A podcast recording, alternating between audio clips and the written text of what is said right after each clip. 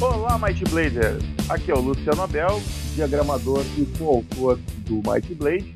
Aqui é o Domenico Gay, o ilustrador e coautor do Mighty Blade. E estamos aqui com o nosso quinto episódio. É isso, Domenico? Acho que é o nosso quinto episódio. É, o nosso quinto episódio.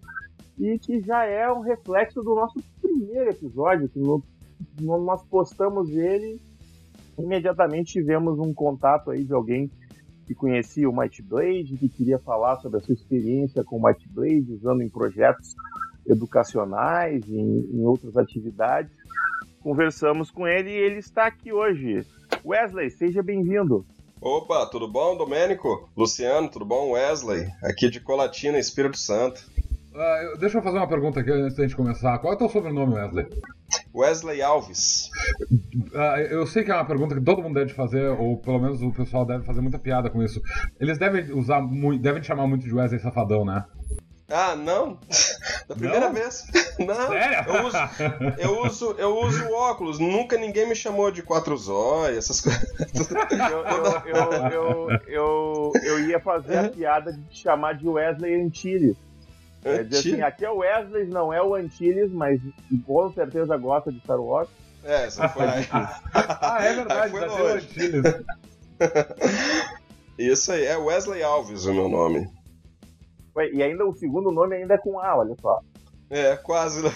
Verdade. Quase lá. Tu, tu Quase sabe, lá. hein? Acho que eu fosse eu trocar. eu, eu, eu, eu, sei que tu sabe, mas tu, ah, tu percebe que não é o Wesley Antilles, né, Luciano? Cara, eu vou te dizer que eu achava que era, até, até tu fazer esse comentário. Como é que era o nome? É o Ed. Ah, é o Ed. É o Ed, é isso mesmo, é o Ed. Tá. Bom, ainda bem que eu não fiz a piada e isso tudo vai ser cortado. Vai pro final como Ed. Isso. Então, ah, Wesley, nos conta aí como é que tu in- iniciou nesse mundo do RPG aí, o que que te, te trouxe para pro lado negro da força. ah, legal, boa. Eu, eu comecei a jogar RPG já tem, um, já tem um tempo já, coisa de uns 20 anos. Eu era um aluno, é, como é que se chama? Um pouco mais jovem que vai para... Eu, eu, eu era adiantado, Calouro? na verdade. Ca- Ah. é, eu- calouro e também adiantado aqui na escola técnica, aqui em Colatina, Colatina Espírito Santo. E logo eu não conseguia me adaptar às a nova escola e tudo mais. Eu- teve uma vez que eu tava Tu fazendo. tinha, tu tinha mudado de escola, é isso? Do, tu trocou de escola? No... Isso, é porque era escola técnica, então ela come- começava sempre no primeiro ano, né? Não, ela não tinha Ah, tá. Tu, quando tu for, foi fazer o teu segundo grau, tu. o segundo grau, eu fiz a escola técnica, era o Cefetes, né? Isso, agora é É. IFES, né? Agora é o, é o, é o Isso, IFES. Isso, aí daí eu lembro que eu tava numa aula de biologia. Essas coisas marcam, viu? São traumáticas, né? Eu tava numa aula de biologia, cara, e a professora ia um dos trabalhos era pra falar a palavra asfixiante, eu não conseguia falar, eu gaguejava e quer dizer, pra mim foi foi complicado. O pessoal ria demais, aí daí eu tive que procurar ajuda é, na psicopedagoga da escola, que eu não conseguia mais desenvolver. A menina lá no, no seu insight, ela falou assim: ah, procura teatro, faça um teatro, tenta interpretar outros personagens, tenta. pro- É, quando você estiver numa situação é, vexatória, que você julgue ser vexatória, você imagina que você é um personagem. Fui pro teatro. É, demais, era, era, era complicado demais para eu fazer o teatro. Voltei a essa menina, ela disse: então faz o seguinte, ó, já quase desistindo de mim. Tem um grupinho ali que joga um tal de, de RPG, procura eles e você vai ter praticamente o mesmo efeito. E foi aí. Mas lembrando que isso foi antes dos do, do- do- daqueles casos aí de, de que o RPG foi que era proibido e tudo mais, né? É, 20 e... anos atrás, isso foi. Uh, uh, uh, milênio 99. passado, 98, é. 99. 98. é, falando assim parece que tem muito tempo, né? É, mas por aí. a gente tem que usar é, a cidade, cara, que a gente nasceu no milênio, no, no, no milênio, passado pra, pra né, parecer é, mais importante. É verdade. É, é, é, toda a memória agora elas possuem dois dígitos, né? Tudo coisa de 15, 20 anos atrás, né? E, da, e era Vampiro a Máscara, cara. Foi meu primeiro, segunda edição. E olha, já tá na, já tá na quinta edição, na verdade, eu, né? Eu, Domênico, mais um, mais um que usava ponto de sangue pra se ofuscar. Pra, pra ofuscar. é, pra usar ofuscação, né? Já é a segunda edição do, do, do Vampiro, né? E daí, a partir dali, eu segui a risca, o que ela diz. Eu tinha um problema terrível de gagueira e de timidez. Hoje, as pessoas, elas acabam que romantizam muito essa questão de de, de, timidez, é, de, ga, de gagueira, depressão, bipolaridade, mas não, mas quem, quem sente na pele mesmo, quem passa por isso sabe que é que é uma situação complicada. Você não conseguir falar uma palavra, sabe? Parece pouca coisa, mas para quem sente. Pois bem, aí daí eu comecei nessa vida aí de, de, de RPG, de jogar. Entendeu? Nossa, tu vê aí, ó, o, R, o RPG promovendo a cura através da inclusão social. RPG, cara, RPG é praticamente uma terapia, cara. Qual é? Todo mundo sabe. Todo... Que, eu, que, eu, que, eu, que eu tive uma experiência parecida com essa, cara. Eu, quando eu comecei a jogar RPG, eu comecei a jogar RPG em 95. Eu, meu primeiro RPG foi em, especificamente no, no verão de, de 94. Nós jogamos, que eu, eu vim aqui para, eu me mudei para a cidade onde eu tô hoje em dia em 91 para fazer o segundo grau aqui. E em 94, quando eu estava no terceiro ano, aliás, desculpa, eu é, acho que foi isso. Não é, 91 foi quando eu me mudei. Eu iniciei o terceiro ano em 92, o segundo, o primeiro ano em 92. Mas enfim, o que importa é que eu eu, eu sempre fui absurdamente tímido, uh, terrivelmente tímido, e eu comecei a quebrar a timidez antes de conhecer o RPG fazendo truque de mágica. Eu comecei a brincar com isso, que eu sempre gostava, sempre tinha gostado disso. E aí eu comecei a fazer para um, para outro, assim, e aí começaram a me chamar para ir para festinha de aniversário do primo, do amigo, não sei. E aí eu comecei a ter, montar um showzinho, assim, sabe? E na mesma época eu conheci o, o Domênico conhece, nosso amigo comum, o Lélio, e eu já tinha jogado o D&D de tabuleiro, o português aquele, que era que é a primeira edição do D&D. Sim. De um amigo, e aí eu resol... achamos aquilo muito legal, aquela coisa, aquele jogo de RPG, só que a gente achava que só dava para jogar uma vez, né? Ah, sim, então agora eu tenho que comprar outro RPG. Aí eu fui comprar outro RPG. Aí eu perguntei pro cara: Ah, a gente tem aquele RPG ali, a gente quer comprar outro RPG. Qual outro RPG que você tem? Aí ele me apontou: Ah, tem esses dois aqui, Tagmar e GURPS. Eu achei Tagmar um nome muito esquisito. Comprei GURPS, parecia um nome muito menos esquisito. É imponente, né? aí... né? GURPS. E isso foi em outubro de 94, foi no meu aniversário. E aí eu fiquei com ele até janeiro de 95, sem entender o que que fazia aquele, aquele monte de regras. e aí eu conheci o Lélio, que conhecia um cara que mestrava GURPS aqui na cidade, e a gente, na maior cara de pau, chegou lá. É tu que mestra GURPS? A gente queria jogar. mais, ou menos, mais, ou menos, assim. Sou amigo, sou amigo deste cara, conhecido como Gustavo Brauner, atualmente do, do segundo trio Tormenta lá, do com Tormenta, o Guilherme e o Leonel Caderro. Uhum. E até hoje sou amigo dele, foi meu primeiro mestre RPG. que legal, né? E, que legal. E com certeza o RPG, assim como a mágica, me ajudou muito com, com relação à timidez também. É, eu não tinha problemas com isso meu, meu contato com RPG não tem absolutamente nada em comum com o de vocês, eu lamento. não posso, não posso adicionar minhas experiências aqui. Mas daí tu, tu curou a timidez com cerveja, né, Domênico? Sim, aos 5 ou 6 anos, por aí. mas, mas ele demonstra o leque de opções que o RPG ele, ele aplica, não é? Tanto de jogo, de, de experiência própria de vida, isso é interessante. É, a, a, o RPG tem essa, essa característica de. de eu, eu, eu uh, como eu disse, eu não tenho nenhum tipo de, de, de uh, dificuldade uh, nesse aspecto, assim, em socializar. Mas eu percebi isso. muitos dos jogadores com quem eu joguei ao longo do tempo, assim, principalmente porque eu joguei com muito jogador novato ao longo de, sei lá, 26 ou 27 anos que eu jogo. Tem, uma coisa que eu sempre percebi foi o fato de que os jogadores, eles, uh, muitos deles, eles são muito, pessoas muito tímidas e eles conseguem se soltar muito dentro de mesas de RPG, vencer essa timidez assim com aquele grupo.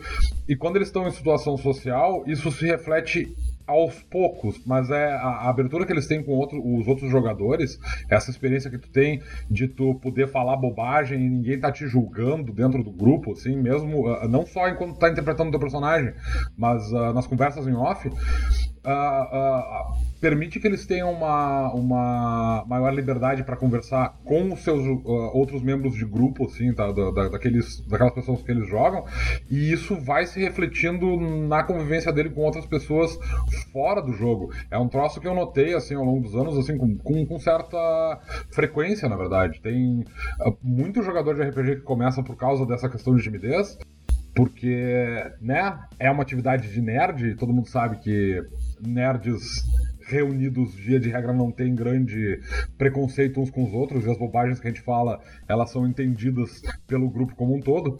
Então, é, eu acho, é, essa parte do RPG, essa, essa possibilidade de inclusão social, literalmente, assim, tal, dentro de um, de um, de um círculo social que depois permite que tu uh, lide melhor com o mundo, é um troço absolutamente visível, assim, eu acho fantástico eu, eu já falei assim com. Já, já li muito a respeito de uso de RPG como psicopedagogia, assim, de, de, de terapia de, de, de, grupo e coisas assim. Já, já ouvi a respeito e já conversei com psicólogos a respeito. E uma coisa que é visível, que o RPG ele é um, ele é um emulador. Né? É um emulador de atividade social. O que, que o cara, quando vai trabalhar com um psicólogo, essas coisas, o que, que o psicólogo faz? Ele vai fazer terapia de personagem. Ele vai fazer, ah, te, imagina que tu é assim, assim, assim. Vai trabalhar com expressão corporal, vai trabalhar com uma série de coisas que o RPG faz ao mesmo tempo. Né? Ele junta todas as coisas numa coisa só. Né? Então, mesmo que essa não seja a intenção, ele te ajuda. Sim. Porque tu vai estar tá ali numa situação. Ah, é um, é um cenário de fantasia é um mundo completamente fictício, com magia, com. Mas não importa. Se tu tiver que te levantar da mesa no jogo, do, da mesa da taverna, e ir pedir uma bebida pro taverneiro que tu não conhece, isso é uma situação real. Se tu precisar ir iniciar a conversa com o NPC para pegar uma informação, isso é ir falar com um estranho, sabe, que tu nunca falou antes. Então, ele é amortizado, vamos dizer assim, né? Tem esse damper de, de, de proteção de tu estar tá ali com os teus amigos e de que aquilo tudo um faz de conta, mas é um ensaio, né? Então acaba que isso faz com que o cara se solte mais. Eu, com certeza, me privilegiei muito disso, eu me soltei muito mais depois que eu comecei a jogar RPG, e hoje em dia eu digo, eu sou um cara absolutamente tímido tímido aquele de pegar a timidez paralisante de menos 15 pontos do GURPS, tá? Mas eu, eu interpreto um cara super extrovertido. Isso, é. Foi, é, é eu, eu sou... aprendi. Eu não sou eu não sou expert nessa, nessa parte da, de psicopedagogia ou é, psiquiatria, psicologia, mas eu tenho por mim aquilo que a psicopedagoga há 20 anos disse para mim. Se olha, quando você estiver numa situação vexatória, não é você que está ali, é um seu alter ego, é um outro personagem. Então você vai ter, você vai ter capacidade de criar essas personas a partir de uma atividade, seja o teatro, que não deu muito certo, que aí gera demais, aí, aí não tinha como rolar no chão e dançar e pular, não dava para mim não. Então eu fui pelo RPG, o que foi é, excepcional e até hoje eu tenho esta esta esta esta essa técnica. Estou numa situação em que eu preciso, que eu sei que eu vou ficar tímido, que eu vou ficar, que eu vou me paralisar. Não, agora não é o Wesley mais, agora é um personagem, é daqueles que eu criei, né, que agora vai participar dessa atividade. Muito bom. E como é que. Quanto tempo depois disso tu chegou no Might Blade e como é que tu chegou no Might Blade? Ah, sim. Aí daí o que que eu pensei é, eu tanto que eu joguei eu jogo RPG, comecei naquela nessa época e joguei, continuei jogando, nunca parei de jogar. E ele parte de minha vida, ele é, quer dizer, ele é parte intrínseca de, de minha vida. Eu me, depois eu acabei me formando em história, eu sou formado em história por causa do RPG, sabe? Eu comecei como Vampira Máscara, depois eu me bandeei pro lado do medieval. Eu quero entender um pouco mais dessas coisas. Hoje eu sou formado em História, dou aula e utilizo o RPG. Atualmente eu estou mest... eu sou, eu sou mestrando e em Educação Básica e eu estudo é, é, Educação não formal, saindo totalmente da formalidade da, da educação. Tu não vai me dizer que tu vai te for, tu vai ter o mestrado é sobre RPG meu mestrado é sobre RPG. Então tu vai é ser um cara que pode, vai poder dizer que tu vai ser um mestre em RPG. Eu sou eu sou mestre. Literalmente e academicamente, né? Veja, vou, vou, colocar uma, uma insígnia no braço. Eu sou mestre em RPG duas vezes.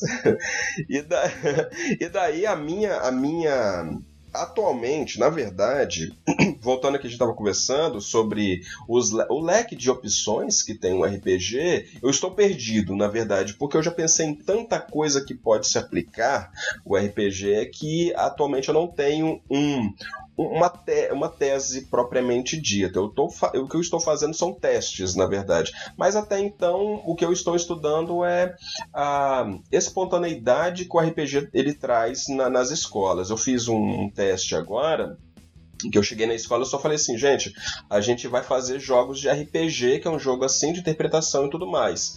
Todos estão convidados, não apontei não chamei ninguém. E o engraçado é que na, no primeiro sábado apareceram quatro alunos e depois foram é, aumentando sem eu convidar. Então nós estamos agora com 20 alunos sem ter nenhuma interferência, um passando para o outro e zero de, de, de, de, desistência. Então são atividades, e tudo feito na escola.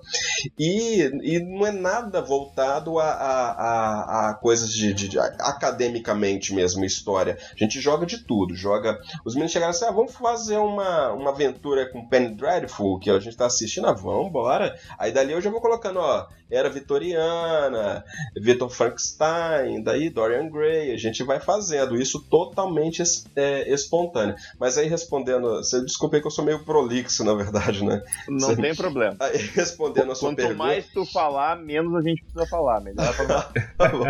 Aí respondendo, aí respondendo a sua pergunta, quando eu, como eu cheguei no, no, no, no Might Blade, o, eu não conhecia, na verdade, eu fui conhecer há, há pouco tempo, coisa de, de, um, de, um, de uns três anos. E daí, como eu estava dizendo, que eu estava testando várias técnicas, não, na verdade, é, três anos isso, desculpa. Eu estava pesquisando várias técnicas de, de, de RPG e eu comecei a aplicar o RPG numa associação de, de, de, deficientes visuais aqui em Colatina, conhecida como a CDV, que é um órgão daqui de Colatina, um órgão, uma ONG, na verdade. Não, eu não sei dizer ao certo, mas é, é, é sem fins lucrativos mantidos pela prefeitura.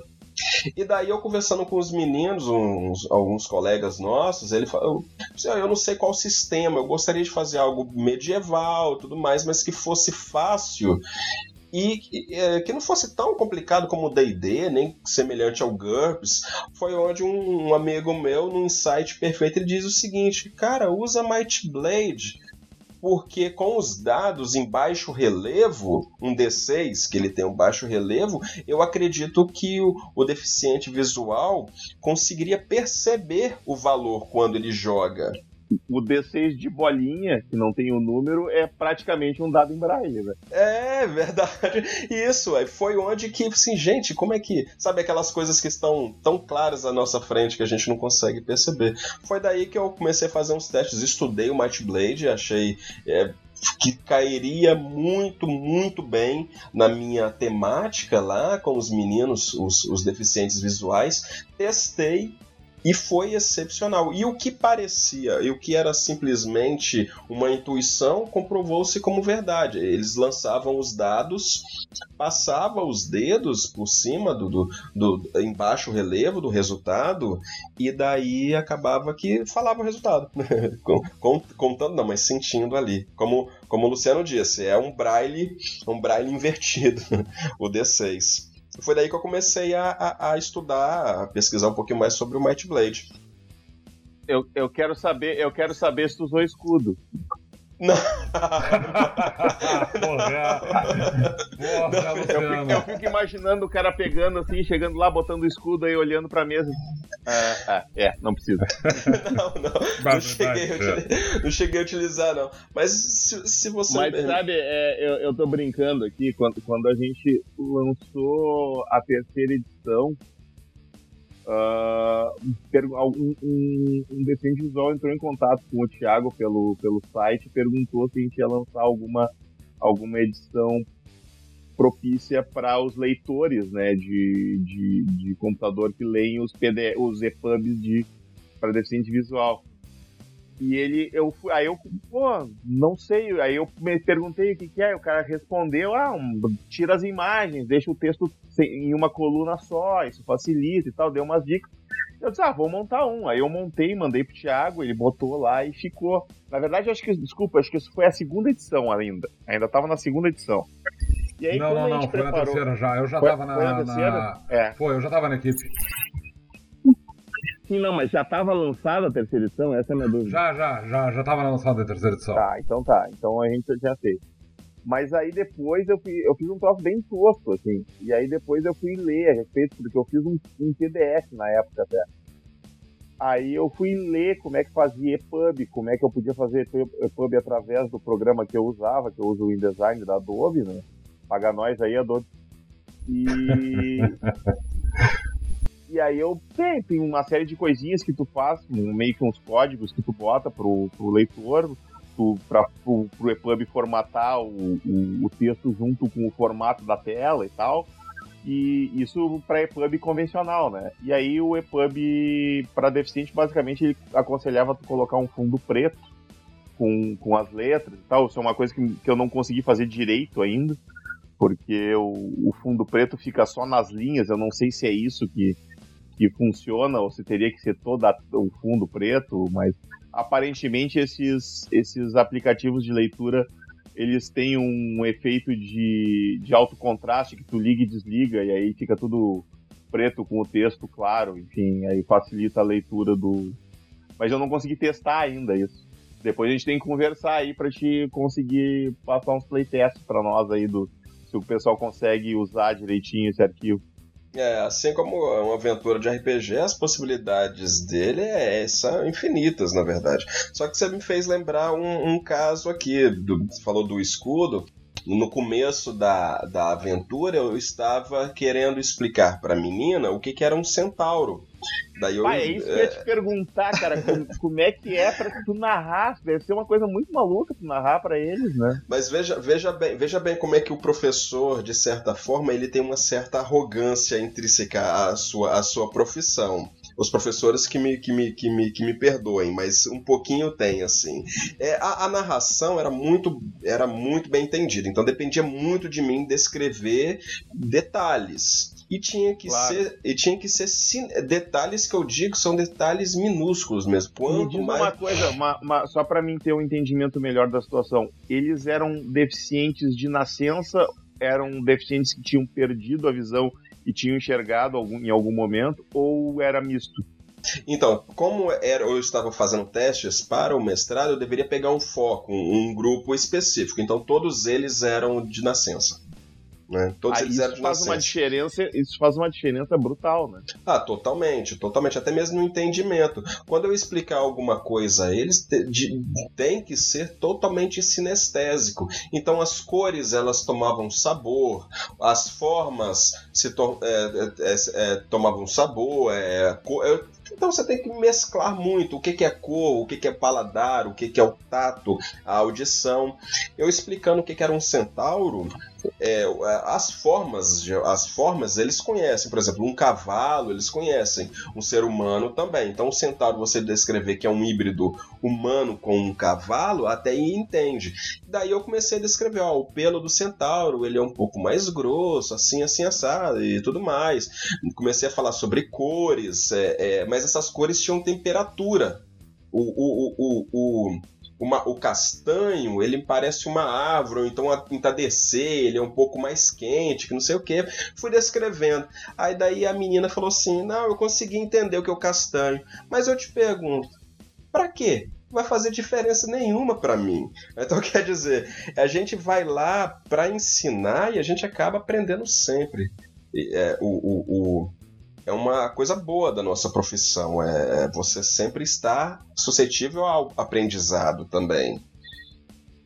Com certeza, isso aí é, é, é, é a grande gratificação, né? Todo é. dia tu aprende uma coisinha nova, né? Deve, ter, deve ser uma experiência incrível fazer, fazer um. Porque tu tem que narrar detalhes sensoriais que tu, tá, que tu não tá acostumado a narrar. Inclusive, isso deve até melhorar a narrativa do cara quando ele volta a narrar para um, por um grupo de, de pessoas que enxergam.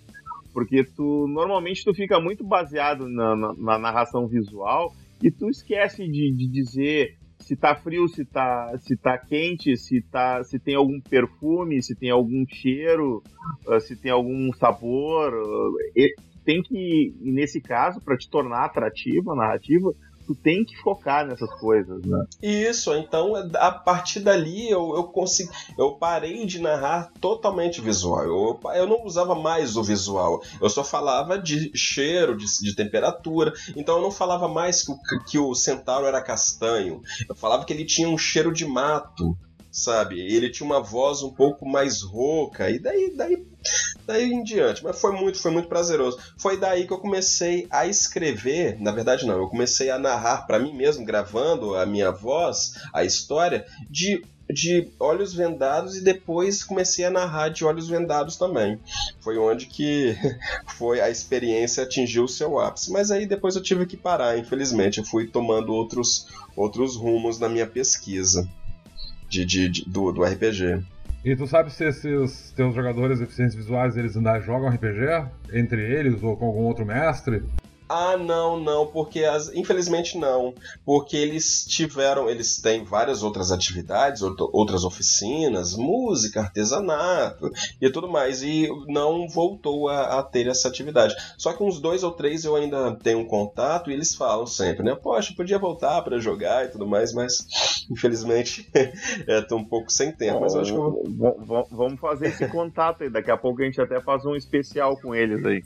Claro, e topariam, topariam, com certeza. O que, o que deve ser interessante, na verdade, agora pensando nesse assunto, fazer esse tipo de, de, de partida de RPG que a gente tem hoje em dia com, com certa. Uh, uh, frequência que é essa uh, o RPG online que afinal de contas não tem um formato visual, porque basicamente o que tu faz é uh, descrever as coisas, eu acho que talvez esse, esse formato de narrativa digital seja interessante, inclusive, para esse grupo, porque justamente porque tu não tem nenhum tipo de informação visual, né? Tu tá tendo só é, informação como auditiva. a gente acaba, a gente acaba quando a gente tá narrando in, in, presencialmente, vamos dizer assim, tu acaba utilizando gesto, expressão facial e outras coisas para auxiliar a narrativa, né? Mas quando tu tá num, num, Skype da vida e tu não tá querendo comer banda para não ficar ruim o áudio com, com imagem,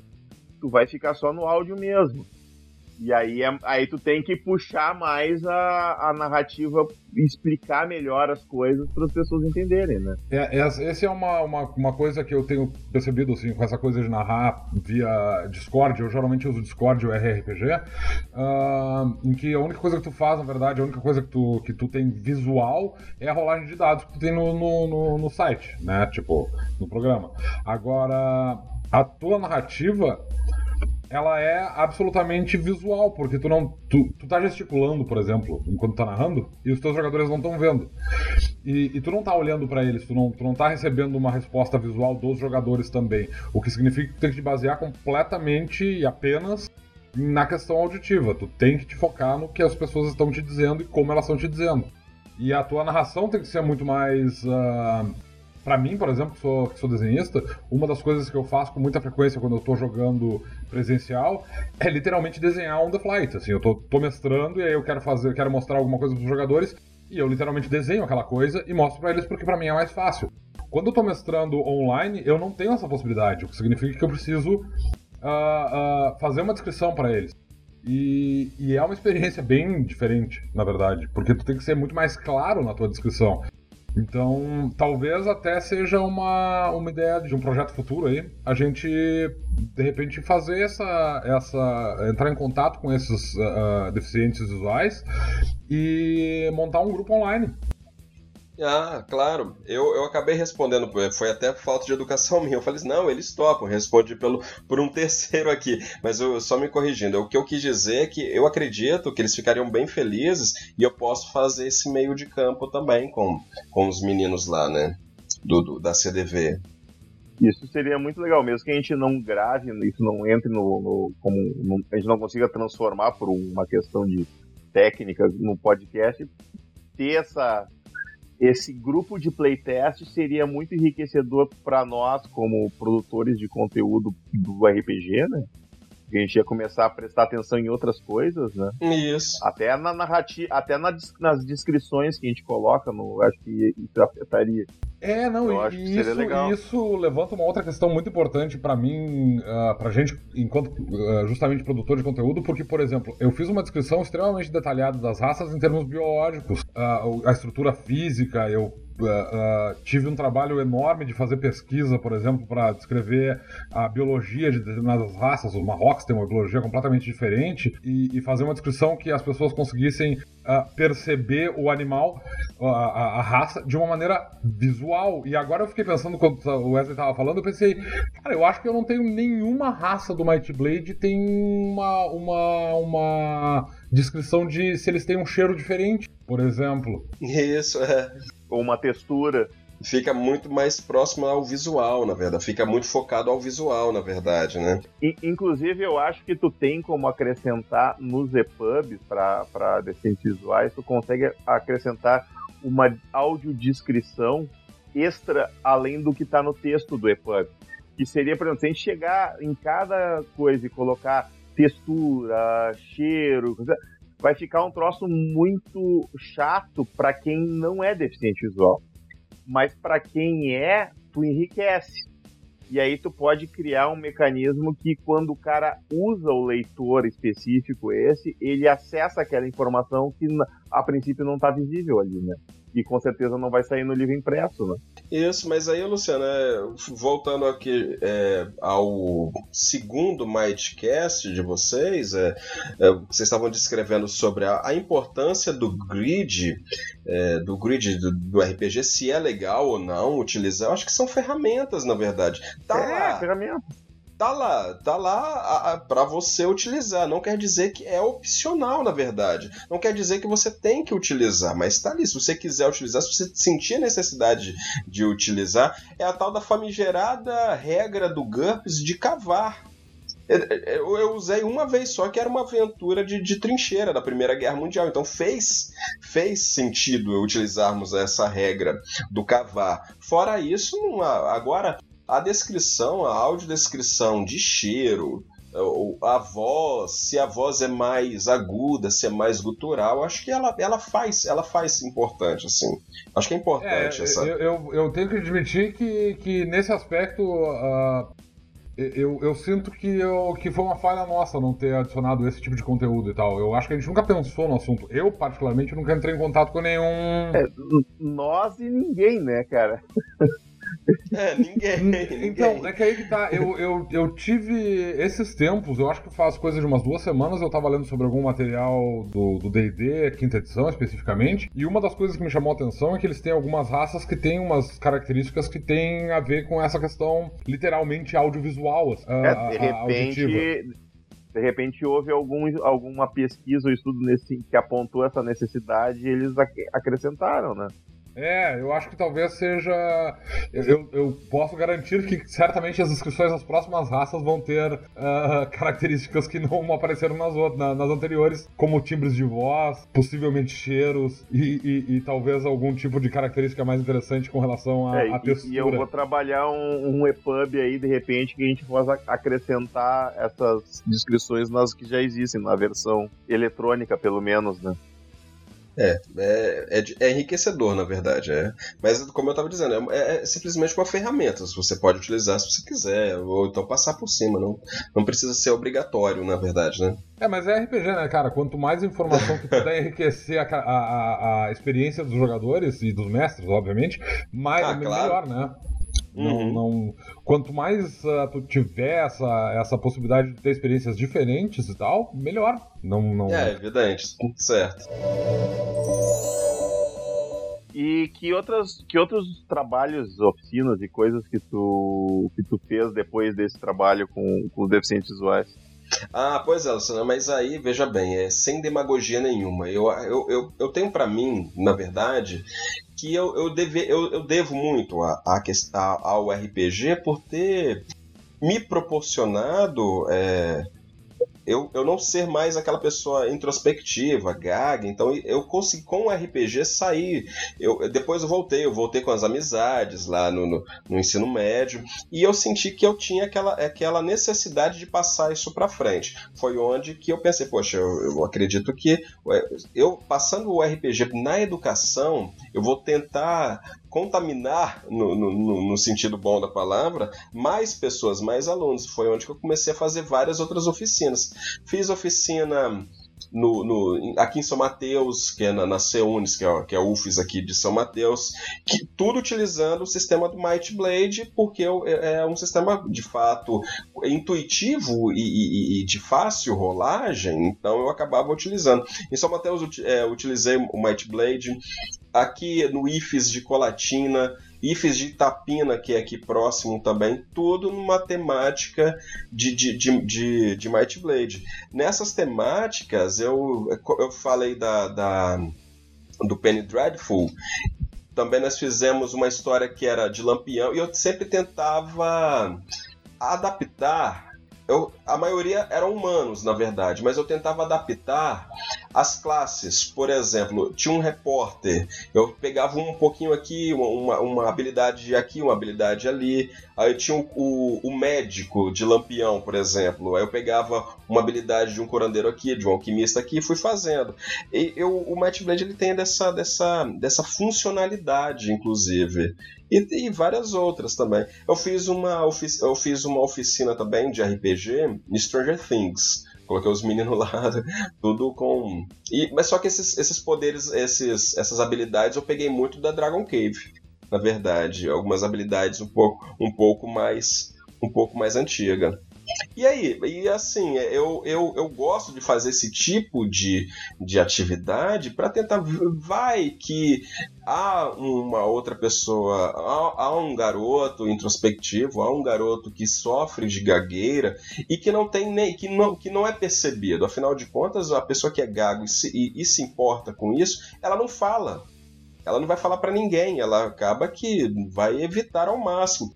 Então, se eu conseguir chegar a uma pessoa dessas, para mim já, já é, o, é, o, é o importante. É o, é o que eu devo para o universo, na verdade. E ainda. Tá, pag... hum? tá pagando o teu karma aí. É, eu tô... eu tô, tô pagando um karma aí. É. Mas que bom, né? Porque aí eu faço alguma coisa que de fato, como eu sim, disse sim, no sim. começo, é, é sem demagogia. É uma coisa que eu faço de, de, de, de bom grado mesmo, feliz. E aqui a gente juntou mais alguns amigos e inclusive amigos deste dessa época mesmo de ensino médio, de, de 20 anos, nós montamos um grupo aqui em Colatina. Pode fazer, pode fazer, pode fazer um jabazinho, né? Não tem problema não, pode, né? Falar fica à vontade. Não, tem problema. Vai firme. não, tem, não tem problema não, né? Ah, então tá bom. Se não tiver, você corta aí, não tem problema não. Mas voltando aqui, a gente, a gente se reuniu, alguns, alguns colegas de 20 anos que também já jogavam RPG, e a gente falou assim: poxa, por que, que a gente não faz esses, esses eventos de uma forma mais sistematizada? Vamos juntar aqui uns, umas cinco mesas de RPG e fazer um, um evento, uma feira. E começamos assim, esse, esse novo evento. Cinco, eram cinco meses de RPG, aí tinham as esposas e as outras, os outros amigos falaram assim, mas eu não gosto de RPG. O que, que, você pode fazer? Mas eu gostaria de ir nesse, nesse encontro de vocês. Ah, mas a gente tem uns Catan velho aqui, um jogo da vida, um, uns War, uns Munchkin. A gente joga uns tabuleiro também, vocês jogam. E isso foi crescendo. Nosso primeiro encontro nós tínhamos imaginado para 25 pessoas, que seriam as cinco mesas. Ela deu 40. Aí daí fomos fazendo mais eventos e sentimos a necessidade de institucionalizar isso daí. Eu estou falando para os meus amigos aí da Central Nerd Colatina, a CNC. E daí, no, se eu não me engano, no no terceiro encontro, no terceiro ou segundo encontro, já com o CNC institucionalizada, que já estava passando de 100 pessoas, nós tivemos a ideia de fazer a Arena, Arena RPG, que consistia no seguinte: eram quatro equipes que, é, de, quatro, de quatro participantes eles se enfrentariam numa arena fictícia, numa arena, numa arena, não seria muito bem uma arena, mas um grid de batalha e a, atrás de um item. Um, é, a gente, na verdade, fez um. Ô, oh, gente, eu tô esquecendo o nome da palavra aqui agora. Paintball de RPG. Quase isso. Não era é, paintball. Eu fiquei, eu fiquei imaginando uma partida de, de, de Airsoft, só que jogada com regras de RPG. Isso, não. Mas na verdade não. Mas, mas, mas, é tudo na cabeça, né? Com uma mesa, não é, não é os é, jogadores. É, fica, do... não, fica... é, não é LARP, Domênico. Tem que deixar isso Não, não, não, pois claro. é, é isso que eu imaginei, assim, eu, tipo, eu imaginei que, tipo, tu tá fazendo as atividades normais de um LARP, só que no caminho contrário, tipo, ao invés de, de RPG que virou LARP, tu tem um LARP que virou RPG, uma coisa Exato, assim e tal. mas aí era Rei da Colina, era, era a expressão que eu, tava, que eu tava buscando aqui na mente. Nós fizemos um Rei da Colina. Colocamos uma equipe de um lado, outra equipe de outro, em duas mesas, então essas equipes, depois de um chaveamento, deveriam se enfrentar. E escolhemos o, o sistema do Might Blade para para ser o nosso sistema de jogo desse Arena RPG que nós fizemos. Claro que é, nós somos mestres em RPG, a gente tenta fazer roleplay em tudo. Foi daí que a gente colocou um, um a temática em, em Valhalla. Na verdade, nós não éramos os mestres, nós éramos valquírias escolhendo é, jogadores. Então, é, escolhemos assim as raças dos Fira, dos, dos Aerzi, os Leven não Agora você fala Leven, viu? Eu falava Levente antigamente. Olha, Mas, eu aí, falo eu... Levente e vou continuar falando Levente pro resto da vida. O Thiago eu perdeu também. o direito de, de digitar qual é a pronúncia ah, certa. Então eu também serei resistência. Eu vou falar Levente também, não, que se, não se importa. Mas daí a gente, a gente montou essas equipes os meninos participaram e tudo mais. Entrei em contato no, no na, na, página do Facebook do Coisinha Verde. Mandei lá, assim, despretensiosamente, olha, nós vamos fazer um evento assim e, e, e gostaríamos é, de utilizar o Might Blade, a marca. E quem estava conversando comigo era o Thiago, que na verdade foi muito solícito, muito simpático. Depois ele falou assim: ah, não, o Thiago Jungs aqui tudo mais, eu sou eu que, que respondo também. Vou mandar. Vou mandar três livros para vocês: o livro do jogador, o guia do herói e o, e o guia do. e o Monstro Codex. E a gente acabou dando esses três livros para a equipe vencedora. Poxa, foi, foi sensacional. Os meninos utilizaram as regras. Aí, um outro motivo que a gente utilizou o Might Blade é porque ele é gratuito, poxa. Então você conseguiria fazer as. Você conseguiria fazer seus personagens, porque cada, cada equipe ele, é, cada equipe montou os, a, sua, a sua par, na verdade, não é? Então você baixa lá, baixa lá o PDF, é gratuito e tudo mais, o que acabou que ajudou também a gente a fazer com o Might Blade. Isso foi sensacional. Hoje a Central Nerd Colatina a, a, também, a gente faz os eventos, dois, três eventos por ano, e atualmente é, a gente está em, em, em, propaganda para fazer um evento beneficente, é, que todo, tudo que a gente arrecadar de dinheiro, de doação, a gente vai passar por uma instituição de caridade aqui, aqui em Colatina mesmo. Depois é, tornou-se, ficou de, um, de, uma certa forma de um, de um tamanho é, excepcional, um tamanho considerável, que o próprio IFES, a escola que era o Cefetes, né, agora o IFES, que a gente jogava, lá e a gente jogava marginal, na verdade, no IFES. A gente tentava jogar marginalizado, porque houve todos aqueles incidentes dos assassinatos que, que pegaram como bode expiatório o RPG, ficou com uma ficou com um estigma ruim, infelizmente. É ruim e preconceituoso. Então, uma vê a, a mesa, ela virou, na verdade. Naquela época a gente jogava marginalizado. Hoje o IFES convida a gente para participar da semana de arte e cultura. E é, e, é, e é prazeroso. Essas coisas eu não consigo descrever, mas é muito prazeroso. Você tá, você vê num folder lá, assim, semana de arte e, e, de arte e cultura, mesas de RPG. Que legal. Quer dizer, a gente conseguiu. Nossa, não, não, não, não tenho palavras. A gente conseguiu pela. É aquela coisa, né? A, a, é, um, é um clichê, mas nada como a luz da, do conhecimento para espantar as trevas da ignorância, né? Porque é verdade. Preconceito verdade. é só ignorância, né, cara? É só ignorância. Mas, mas, de qualquer forma, veja, até hoje a gente chega para um patrocinador qualquer, ou até mesmo eu particularmente, quando eu chego para uma escola e falo assim, eu, eu gostaria de fazer uma oficina de RPG. Tem muita gente, infelizmente, que chega, RPG é aquele negócio que mata as pessoas? Eu falo assim, não, talvez, talvez, tem uma arma, tem uma arma, mas não tem por aqui não. Mas não é esse RPG não. Ah, então é fisioterapia? Não, também não.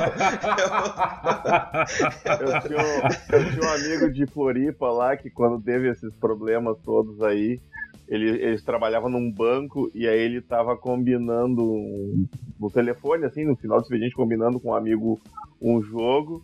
E aí alguém, alguém ouviu, ouviu a conversa, achou que era jogo de futebol. E aí, ah, tu, tu joga, cara? O que, que tu joga? Ah, joga RPG. Aí o cara regalou os olhos assim. Isso não é aquele troço que, que as pessoas matam os outros? E ele olhou assim e é, inclusive abriu uma vaga semana passada, tá afim? que barbaridade. Aí eu digo, em vez do cara desfazer o mal entendido, né? Ele, ele piora a coisa. Ele piora a coisa. Não, não, não é isso, cara. Não, Porra. mas fazendo, fazendo o advogado do diabo, agora imagina o quanto que esse sujeito já não deve ter ouvido. Aí ele tá de saco cheio. Não, não é, é, é isso mesmo. Eu já mata, fiz essa mata. piada também. eu não sei, cara. Eu, eu, eu, eu, eu passei por. por, por, por uh, toda vez que, eu, que alguém vem com essa história do RPG, coisa do demônio, agora particularmente que eu tô escrevendo RPG uh, e eu ando em eventos com o livro pra cima e pra baixo, eu, eu sempre tenho toda a paciência do mundo para explicar que as pessoas estão erradas e explicar todas as situações que aconteceram e por que que tem essa má fama, etc, etc. Uh, mas a gente passou por problemas aqui, tipo, uh, uh, em Pelotas a gente fazia live actions aqui e usava prédios que eram da prefeitura e logo depois que aconteceram esses incidentes em, Ouro Preto, por exemplo, eu me lembro que a gente passou a dizer que o que a gente fazia, na verdade, eram coletivos de, de, de teatro. Porque se a gente usasse. Teatro experimental. É, teatro experimental. Porque se a gente dissesse que era para eventos de RPG, a gente era. Não, não, não dava pra usar os lugares. É impressionante, assim. Ia dando uma destilada no assunto, né? pra, pra ver se o pessoal conseguia engolir, né? Tu, tu tinha que literalmente mentir pra, pra, pra poder usar o RPG, assim e tal. E, e isso é uma coisa coisa que foi absolutamente marcante para mim, o fato de que as pessoas elas não sabiam do que se tratavam, mas elas já vinham com eh, eles uh, mídia também, né? As pessoas só recebiam informação através da mídia, então para a maior parte das pessoas RPG era essa coisa que era uh, uh, relacionada com crimes e tal. Tudo porque teve, teve vários políticos que usaram isso como bandeira de campanha para os seus eleitorados ignorantes e aí queriam usar, não, que eu vou acabar com esses, esses cultistas do demônio, né? E é isso, né? virou, virou panfletagem, né? E aí é. vira ignorância. Né? Graças a Deus, naquela época não tinha o que tem hoje em dia, essa facilidade de, de fake news que nós temos hoje em dia, que não teria sido muito pior. Eu acho que não teria sido pior. Eu acho que se a gente tivesse uh, internet naquela época, provavelmente não teria tido o impacto que teve. Ah, não justamente, sei, justamente porque a gente teria muita gente que estaria ligada na internet e que estaria recebendo a informação correta. Então, mas aí que tá o problema, a maior parte das pessoas recebe informação errada. É, a fake news, ela tá aí, né? Infelizmente, a gente... O fake book tá aí pra provar isso, é, a, a, notícia correta, ela é, ela é... A notícia errada, ela é, como é que se diz, propagada 70% mais do que a correta. Isso é que é o problema. É, isso é complexo. É muito complexo, Léo. É que o problema é toda essa lógica de. É, é, é, o problema da notícia errada é o fato de que tu geralmente faz uma chamada muito bombástica, que as pessoas querem ler sobre aquilo. Né? É, é, é complexo. Verdade complexo. não vende. Verdade não vende. Isso, agora você imagina, por exemplo, um jornal. Não de, eu não quero, não quero def, é, defender o jornal, eu só, só para a gente tentar entender antropologicamente esse povo.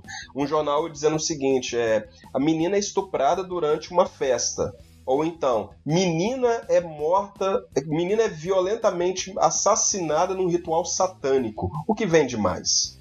É? Então, é, é, infelizmente, é, a mídia ela fez um desserviço é, tremendo. E um desserviço que a gente, infelizmente, tem até hoje sequelas. Sabe? Recentemente, passa... o, tu lembra, Domênico, que a gente tava, o, eu, eu, chamei a atenção pro Thiago lá por um post no, na fanpage de uma mãe preocupada perguntando para nós na fanpage que o filho dela tinha começado a jogar esse RPG.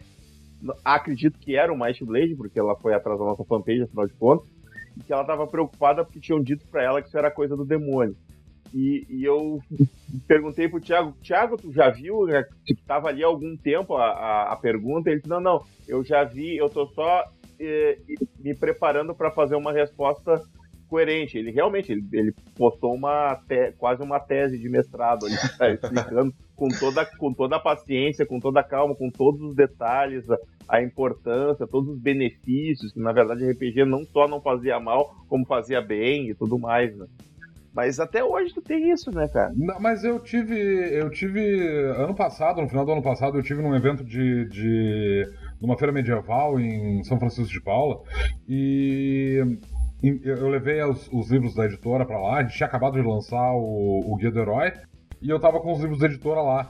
E em um determinado momento do evento, uma, uma, uma senhora, uma, uma mulher, uh, uh, chegou para mim e disse assim: Ah, pois é, então, meu filho jogava RPG uns anos atrás, mas uh, eu fazia parte de, de, E isso é meio absurdo, né? Mas enfim. eu fazia parte da igreja e a igreja dizia que isso era coisa do demônio, não sei o quê e eu acabei proibindo ele de jogar. E mas faz alguns anos que eu tô fora da igreja e eu agora vi o, os livros aí, eu vim, queria saber o, o que é realmente esse tal de RPG. E isso é uma coisa muito gratificante pra, pra gente, assim, tipo, porque a gente nota que apesar das pessoas uh, terem tido uma, uma quantidade de informação errada sobre RPG durante muito tempo, algumas delas estão procurando encontrar o que é verdade de fato e não ficar influenciado por aquilo que as pessoas dizem para ela que as coisas são. Então isso para mim foi é, esse evento especificamente foi muito gratificante. Eu conversei com essa com essa mãe durante alguns minutos assim e tal. E no fim das contas, ela inclusive comprou um Might Blade, uma, um módulo básico. Não sei se ela levou para casa para queimar num ritual, ou, ou, se ela realmente foi levar, levar pro filho dela. Eu prefiro acreditar que ela levou pro filho de presente. e tá mestrando agora, né? Tá, tá mestrando com seus amigos. Tô, é, é, desde esse evento, há, há, um ano atrás, eu tô esperando que esse cara entre em contato comigo e diga: Ah, então, minha mãe comprou isso aqui num evento São Francisco de Paula. tô ah, como... esse cara vir falar comigo. Se ele estiver ouvindo, já sabe, manda e-mail pra nós ou entra lá no fórum e posta, diz que tu tá jogando aí, que a gente quer saber o, o final dessa história. e desse, desses casos, dessa, desses assassinatos que, que ocorreram, aqui no Espírito Santo, ele foi. É, a gente pegou essas notícias em cheio, na verdade, por dois motivos. Sim, porque foi aí, né? É, o, o caso de Ouro Preto, o caso de Ouro Preto, a menina era, era do Espírito Santo.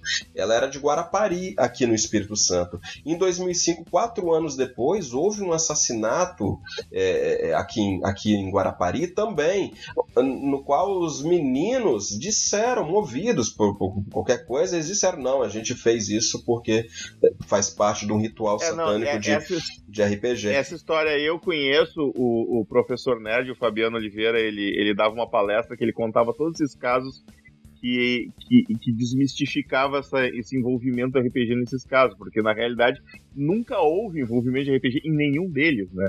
Nenhum, nenhum. Começando com o que deu o filme do Tom Hanks, aquele filme Monstros e Labirintos, que conta a história de um menino que jogava RPG e morreu num, num vestido como personagem no meio dos do esgotos lá. Uhum. Que o, o, anos depois o advogado da família uh, foi a, veio a público escrever um livro contando que, na verdade, o menino ele era esquizofrênico e antes de ter tido qualquer contato com RPG, ele corria uivando para a lua pelado nos, no, nos arredores da mansão da família, e como era uma família de posses, eles encobriam tudo, né? Eu jogava lobisomem. E aí, é, não, não, nem existia o nome. isso, é, isso, é, isso, é, isso, isso, é da época que só existia D&D, cara. Da década de 60, 70. É, não, 70, 60 80. não, né? É, 70, 80, 70, 80. E aí, esse, e esse caso da menina aí, é, da, da, dos, dos, meninos que disseram que era RPG, eles foram, eles disseram que era RPG orientados pelo advogado. Claro, porque em, em Guarapari tinha essa, essa visão ainda do RPG satânico voltado. É, porque era recente o outro. É, e a menina né? era, era de Guarapari também, infelizmente. Então a gente pegou a, né, a gente pegou o soco em cheio aqui, aqui no Espírito Santo. Né? É, e, o, e esse caso anterior que, que eles usaram para. Que, que, o advogado usou para querer estabelecer, sei lá, um, um, uma linha de ah, eles eram, eles foram influenciados ou coisa assim ele também não teve nada a ver com o RPG, porque o rapaz que foi preso pela polícia, que conhecia uma amiga da guria que foi assassinada, foi porque a guria era uma adolescente, adolescentes não conversam com os pais, e ela jogava vampiro, e aí ela saía vestida de preto e conversava no, no telefone com os amigos falando que, ah, e tal, não sei o quê, e, e hoje nós vamos iniciar não sei quem, e sangue, não sei o quê. Ela tava falando de termos de jogo de Vampiro à Máscara, e a mãe, que não entendia nada, perguntava, ela dizia, ah, tu, tu é burra, não sabe nada de sair de casa. Ah, esse caso de Teresópolis, e aí, quando né? a polícia foi inve... É, quando a polícia foi interrogar a mãe, a mãe disse, não, porque tinha um cara assim, a, a filha até andava com ele, estou preocupado. Então os caras foram atrás do cara, chegaram na casa do cara, encontraram um, livros escritos Vampiro à Máscara, Trevas, mago. E aí o, o cara era um baita um mestre, Olha só que ideia que o cara tinha. O cara pegava acontecimentos que, do jornal, ele recortava notícias de jornal, e ele usava essas notícias como base para as histórias do jogo. Só que ele pegava notícias violentas, né? Assassinatos e, e, e assaltos e coisas assim. E aí eles encontraram junto com tudo isso um álbum de recortes de crimes.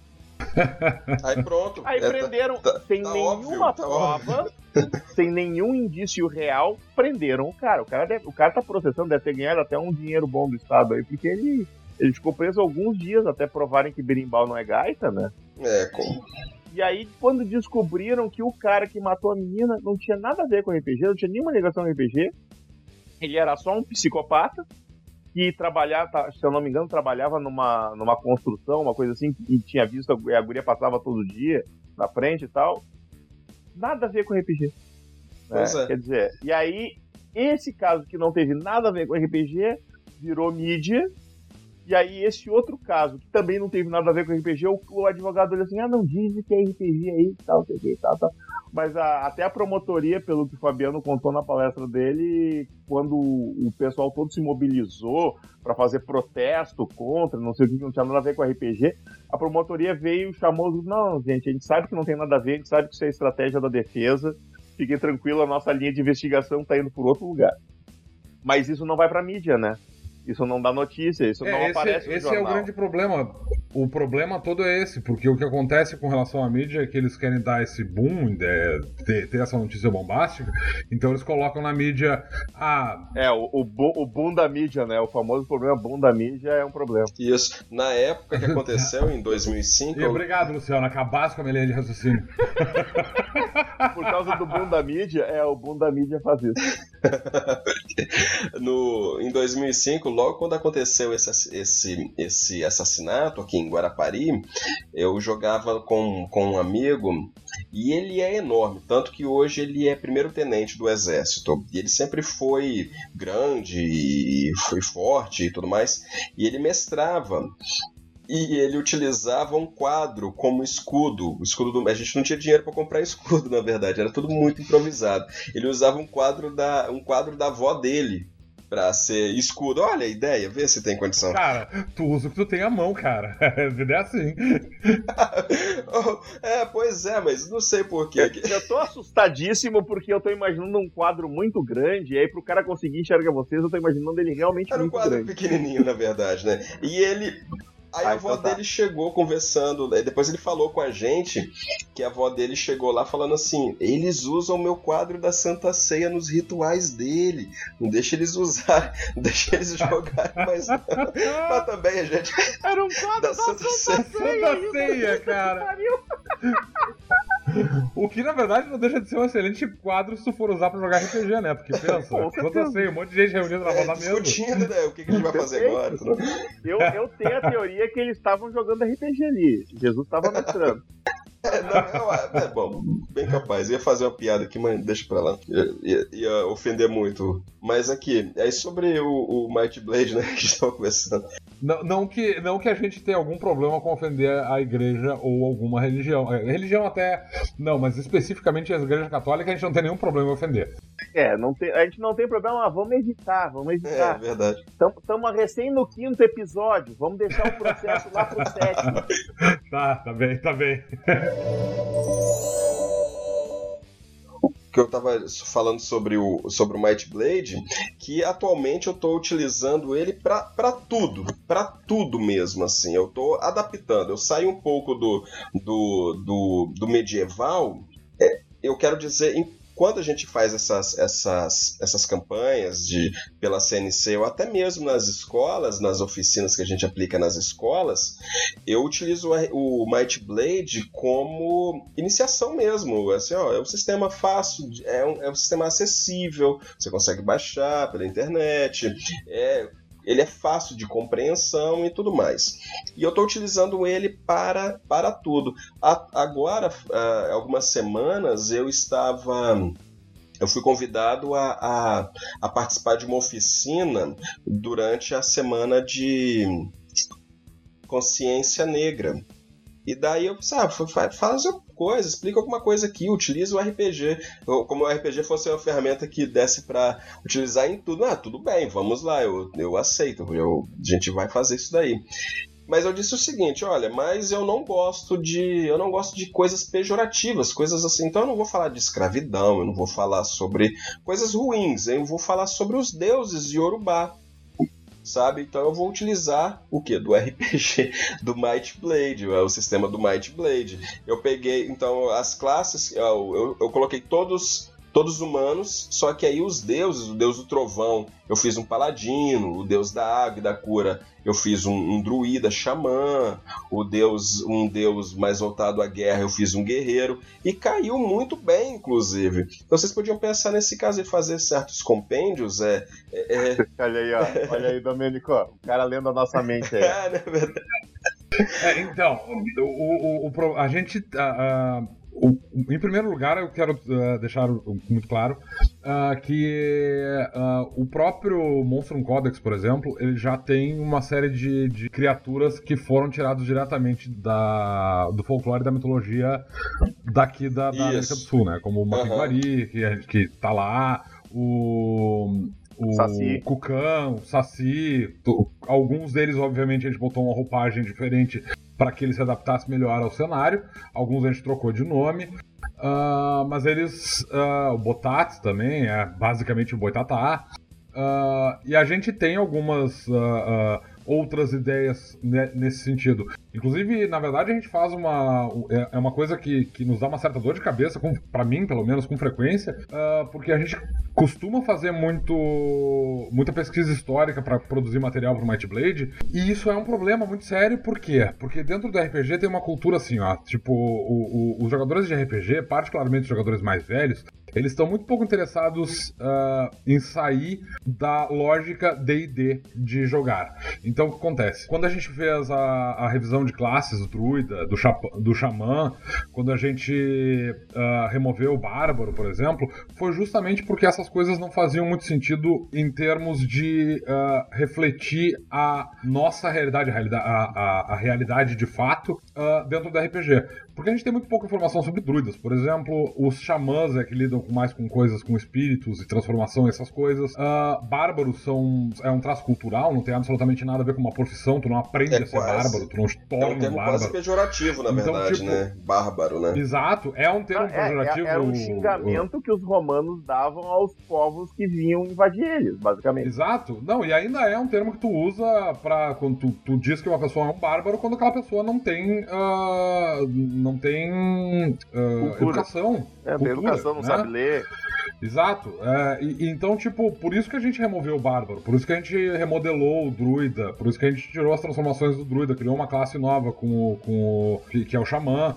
Por isso que o Paladino não tem necessariamente uma ligação com, com as divindades, eles seguem códigos de, de honra. E é impressionante porque o que acontece? Os jogadores de RPG, é uma coisa que aconteceu no fórum agora, semana passada, eles chegam lá no fórum e tal, o que, que eles fazem? Eles não leem essas coisas, essas entrelinhas, eles não estão interessados nessas questões e eles fazem assim do tipo, a gente quer jogar D&D, não importa qual seja o cenário, qual seja o sistema, a gente quer jogar D&D. Então, olha aqui uma versão pro Might Blade do Bárbaro do D&D, uhum. sabe? E aí, tipo, todo, tudo que a gente tá, vem, vai tentando construir, os jogadores eles vão tentando desconstruir. Fantástico. É, não, é, não é os jogadores, são os jogadores que conheceram o Might Blade agora, né? Porque os mais antigos estão lá defendendo. é, não, fato. Isso é, isso é um fato. Tem vários jogadores que entendem isso e tal e conseguem quem, compreender essa lógica. essa discussão há um ano atrás, quando a gente fez ela no Também tem essa atrás, questão. Não, até no grupo. No Exploradores da DC, essa, essa discussão veio à tona semana passada de novo, inclusive, por causa dessas questões e, e, isso traz um certo problema, por quê? Porque apesar da gente querer incluir outras uh, características de, da, da, que sejam reflexos da mitologia real, e a gente prefer, preferiria, obviamente, uh, dar ênfase à mitologia tupi-guarani, à mitologia uh, iorubá, é, é, isso pra gente seria muito interessante, por quê? Primeiro porque não tem muita representação, a gente tem pouquíssimas uh, pouquíssimos cenários em que isso é representado. Talvez aí com exceção da, da bandeira do elefante da Arara, por exemplo, agora que tem toda essa questão. Uh, o próprio Tagmar deixou isso, uh, tinha um pouco disso, mas era muito pouco, era tudo muito misturado com a cultura europeia. Então, e, e, e né, uh, Tagmar nada, Desafio dos Bandeirantes, perdão. E Desafio dos Bandeirantes é um RPG absolutamente extinto, que ninguém lembra mais. Uh, então, eu queria muito poder fazer uh, um, um, nem que fosse um compêndio de criaturas da mitologia uh, Tupi-Guarani, por exemplo. O problema é que os jogadores brasileiros têm muita resistência com relação a isso, então o que a gente tem que fazer é colocar essas informações em doses homeopáticas no meio do, do, do do cenário para que esses jogadores não se sintam repelidos pela ideia de usar esse, esse tipo de material. Então o que acontece? De vez em quando a gente pega uma, uma, uma criatura ou pega uma, uma classe e coloca elementos de cultura uh, Tupi-Guarani, o Yorubá, eles, eles estão ali no, no, no Might Blade, eles estão escondidos, mas eles estão justamente para ir. E vai destilando, na verdade. É, né? pra, pra ir quebrando essa resistência, assim, sabe? Pra te poder ir colocando esses elementos aos poucos e permitir que os jogadores eles vão se acostumando com a ideia de que existe uh, vida inteligente, folclore divertido fora do eixo uh, Europa-Ásia, que é basicamente onde todo, uh, que todos os RPGs usam como uhum. referência, né? Mas a gente vem tentando e eu, e, e eu espero que eventualmente a gente consiga, de fato, produzir um cenário de RPG. É uma coisa que a gente já discutiu, o Luciano, várias vezes é produzir um, um cenário que seja baseado na nossa na cultura brasileira, nessa mistura de cultura africana com a cultura uh, uh, Tupi-Guarani. E, e, agora, inclusive, eu, essa, esse fim de semana o Luciano esteve aqui em casa, a gente estava discutindo e a gente tem alguns projetos, inclusive, uh, para daqui a pouco. com relação a isso, assim. Não vão demorar muito para ah, aparecer. Que bom. Mas veja bem, eu acredito que essa, esse pensamento de tentar transformar o Might Blade em D&D talvez esteja por, é, talvez é, é, aconteça porque o D&D está em voga agora por causa do quinta edição. É? Então, é, tudo que é meio que midiático, então as pessoas tentam sempre fazer a comparação. Não seria por isso, não? Será? Não, é, é, é que é aquela coisa, D&D é um RPG. Eu, eu acho assim, tipo, o, como o D&D é um o RPG mais jogado no mundo, ele é o RPG mais famoso, ele tem reflexo em basicamente a, a, quase todos os outros RPGs. Tipo, a maior parte dos, dos conceitos de personagem eles são baseados nas coisas que o D&D disse que são corretas. Então, se tu encontrar um druida, por exemplo, em praticamente qualquer cenário que não seja de D&D, em qualquer outro jogo, ele vai ter aquelas, aquelas características que no D&D são clássicas, que é a transformação em animais, uh, uh, magia ligada à natureza, beleza. Uh, essa influência do D&D ela é muito forte e não tem muito como tu fugir disso. O problema é que as pessoas. E, e, claro, isso tudo ainda é um pouco. No caso do Might Blade, ainda é um pouco pior pelo fato de que a gente tem várias coisas que são semelhantes ao DD, porque a gente também tem guerreiros, a gente também tem paladinos, a gente tem feiticeiros. É, é, é um cenário que tem raça, classe que é medieval, né? Então é E tem nível, é. Fugir, não tem como. Fugir disso. É. Não, e não tem como tu evitar a comparação, ela vai estar tá lá, é um cenário medieval, tem classes semelhantes e tal. Uh, então, eu não acho que seja necessariamente por causa do D&D quinta edição. Eu acho que isso teria acontecido em qualquer momento da história do Might Blade, independente da edição que estivesse. Porque já tá... Já é um pensamento enraizado, né? É, é o, o, problema, na verdade, não é especificamente a edição do D&D ou o fato dele estar tá muito em voga. É uma questão de que Uh, o D&D ele já existe há muito tempo e ele traz essa influência, assim. Eu tenho certeza de que, por exemplo, muitas das decisões que o pessoal da Tormenta tomou em relação aos rumos do, do, do sistema deles tem a ver com essas, uh, com a influência que o D&D tem. Claro, eles usam um sistema que é baseado no D&D, mas eu tenho certeza que eles não se distanciaram muito por causa disso. Porque é, é, difícil, é difícil sair dessa coisa toda e tal. É bem, bem complicado. Eu acho assim também. É, é, as pessoas tendem a, a, não sei porquê, alguns jogadores, provavelmente quando está começando, a impressão que eu tenho é que eles acham que eles só podem jogar um sistema. E tu não precisa te prender a um sistema. Tu, tu acha o D&D legal? Vai jogar D&D. Ah, mas D&D é muito complicado. Então vem jogar Might Blade que não é complicado. Se tu achar alguma coisa lá que tu acha que é muito legal e que não tem aqui, Fala, ah, adapta pra tua mesa, não tem problema. Isso não, não, não existe uma regra assim que tu só pode jogar o, o sistema tal. Só, joga, eu jogo todos os sistemas. Eu, que eu acho pela frente, assim, quanto, inclusive porque isso ajuda a gente a ter ideias e a melhorar Exato. o nosso próprio sistema, né? Então, Agora mesmo eu tô lendo desesperadamente o, o, o Vampiro Quinta Edição, que já entrou no monte de polêmica aí. Não vamos nos estender nesse assunto. Mas o sistema em si tá espetacular. É, um, é uma obra de arte em termos de game design, assim, o que eles fizeram no sistema. E, e, pô, é legal tu ver essa renovação. Todo mundo tá me dizendo aí, inclusive encontrei um amigo meu recentemente que tem um trabalho com um grupo de deficientes audiovisuais também, usando a quinta edição do D&D e ele tá me dizendo que tá muito bom. E eu, pô, que legal, que finalmente eles acertaram, né? Depois de tanta cagada na quarta edição, eles encontraram um rumo e estão fazendo um, um, jogo legal. Que bom. Tem espaço para todo mundo. RPG não é competição, cara. Todo mundo que quem joga um, joga todos, cara. Então, eu, eu que nem board game. Eu não tem competição entre board game. Se eu comprei o board game do fulano, o ciclano não precisa ficar bravo porque eu vou comprar o dele também. É só eu gostar do jogo. Sabe? Se eu gostar, eu vou comprar todos.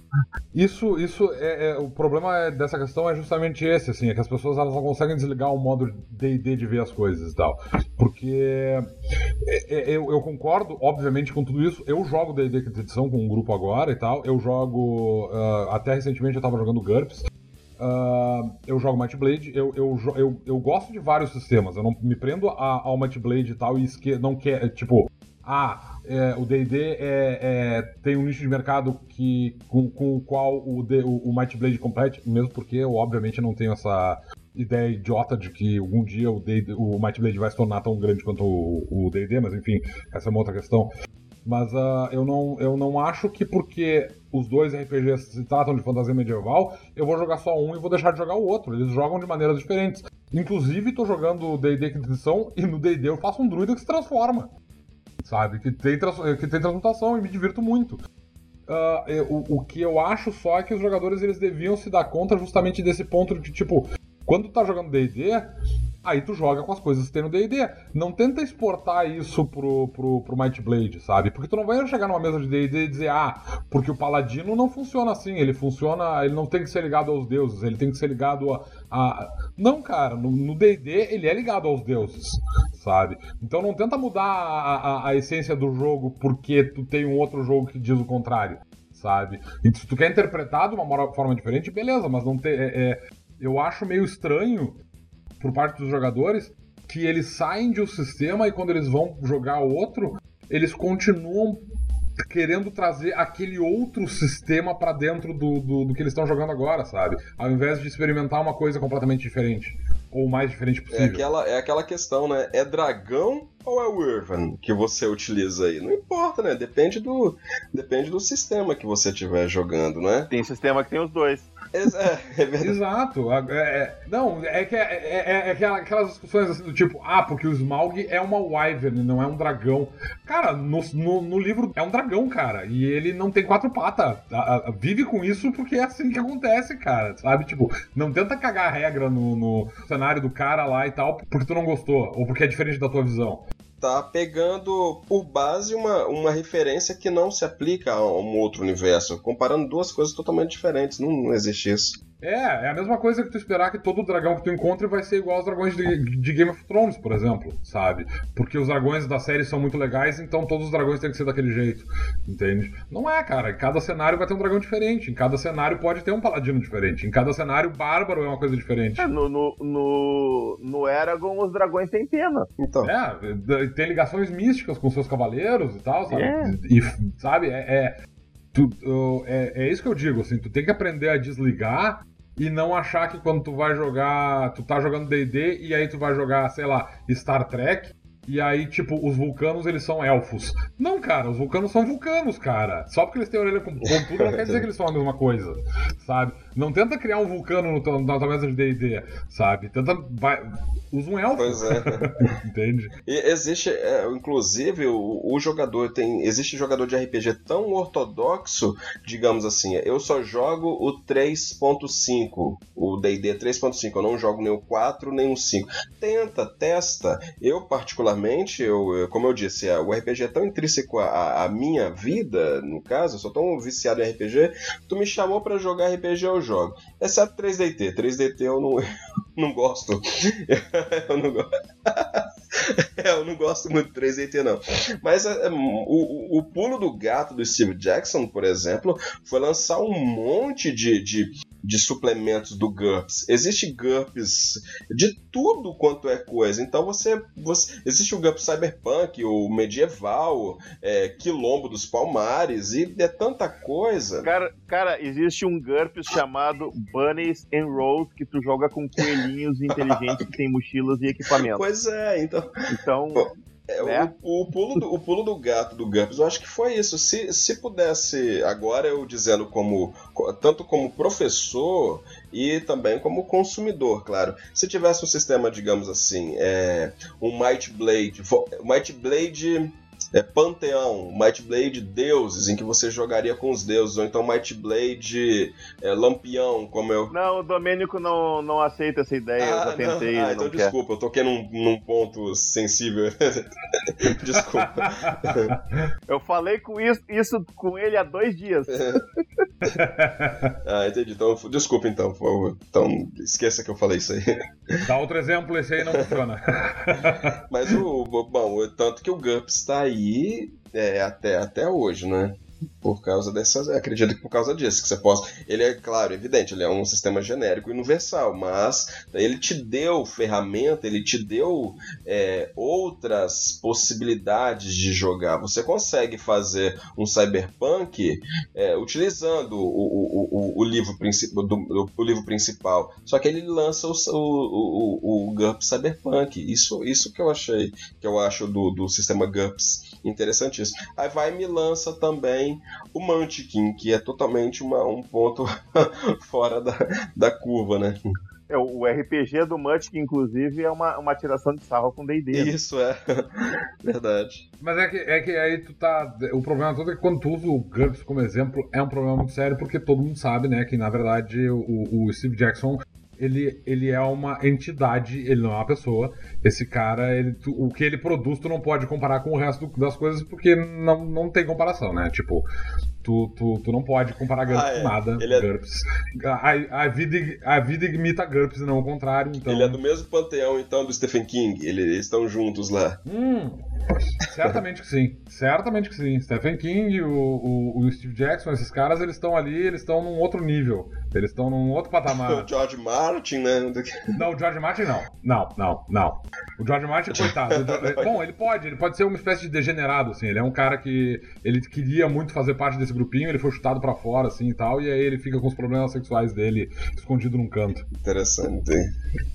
É, eu não sei se o doutor Domênico não gosta muito do George Martin. É, é. Assim, pouca, pouca coisa, assim.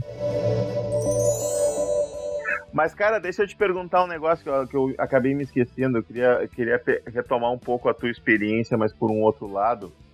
Uh, a, tua, a tua cidade aí, que tu falou de todos os projetos que tu faz aí, qual é mais ou menos o tamanho dela? Colatina é uma cidade de 110 mil habitantes. É uma cidade bem. É uma cidade mediana, na verdade. É. Não, porque eu moro numa cidade de 44 mil habitantes e eu fiquei assim, olha só o que esse cara tá fazendo lá, cara. Eu, eu queria tentar fazer ah, isso. Claro. Convida a gente. E aí eu queria te perguntar, eu queria te perguntar, assim, o, o que, que, dicas tu teria, assim, para quem tá nos ouvindo agora e possa estar tá pensando assim, pô, eu queria começar um projeto desse na minha escola, no meu DCE, aqui na, no meu grupo extra extracurricular, aqui nessas atividades que às vezes as escolas abrem, essas oficinas, né? como é que, que, que sugere para eles assim começarem?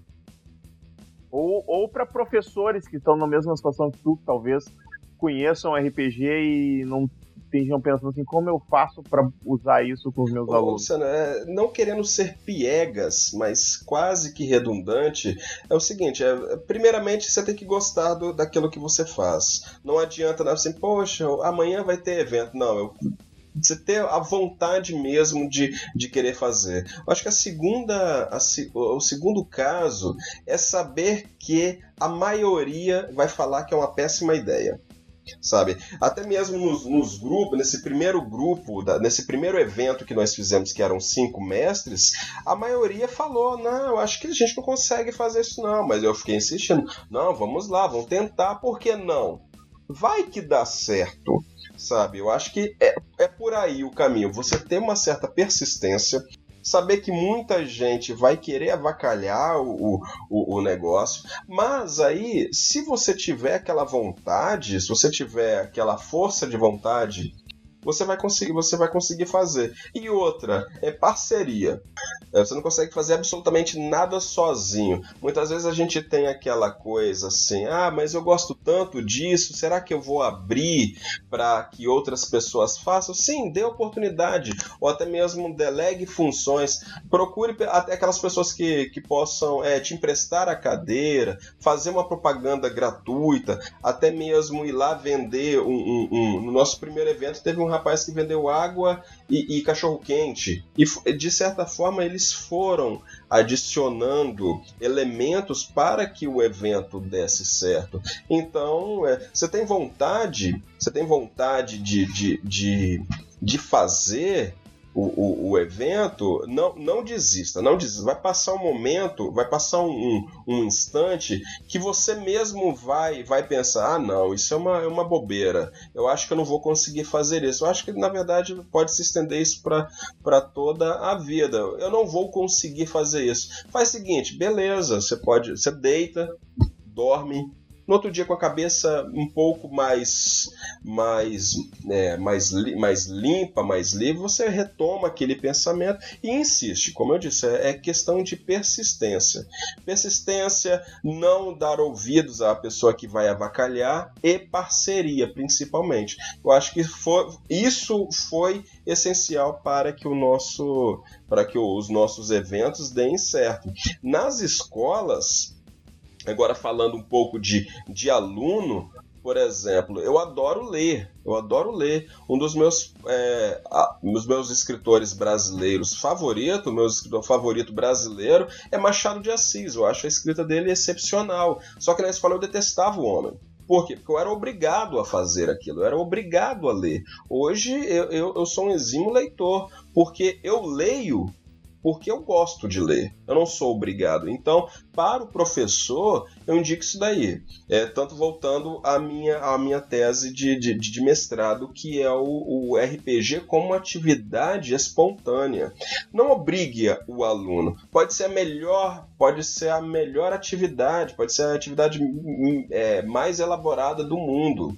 É, se você obrigar o aluno a fazer aquilo, se você disser que aquilo é é para o crescimento dele, todo aquele papo é, é, é pedagógico tecnocrata do, do, é, do, do é, para o aluno, ele não vai querer. Então ele já vai, não, eu não quero, porque o aluno por si só ele é um, ele é um ser anarquista, na verdade, né? E deve ser, no caso, mas é um outro, é um outro caso. Então, eu chamo um aluno e falo assim, olha, a gente vai ter uma atividade aqui, quer participar? Se quiser participar, bem. Se você não quiser, tem outras atividades. Três ou quatro vão querer. Esses três ou quatro é a melhor propaganda que vai ter. Eles vão chamar outros alunos, os outros alunos vão querer saber o que é isso, que eles estão rindo lá, olhando para um, um, um papel olhando para uma mesa, olhando para uns dados e rindo e, e, e, passando altas aventuras. Porque quando a gente sai de, de, um, principalmente quando eu saio de uma experiência de, de, quando eu explico RPG nas escolas, em que os alunos nos corredores continuam falando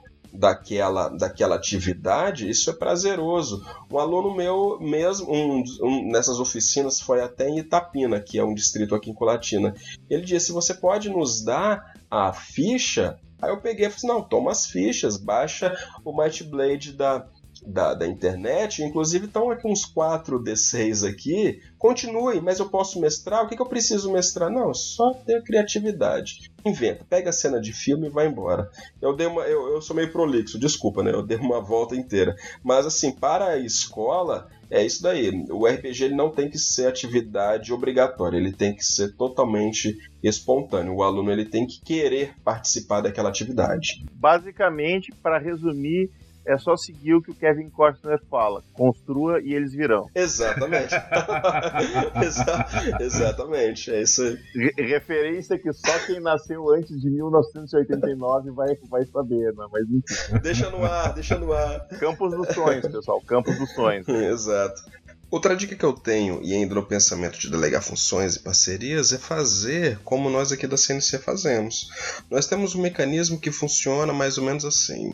A maioria das minhas ideias de eventos ou atrações são ideias ruins, mas que entre 99 eu acabo acertando uma que seja. Nesse caso, meus dois amigos de organização, Marcos Vinícius e Hugo Rebonato, fazem um casting dessas ideias. Quero dizer, quando eu idealizo, eles lapidam e executam ou vice-versa. Então, eu tenho na verdade duas dicas. A primeira é: nunca deixe de ter ideias.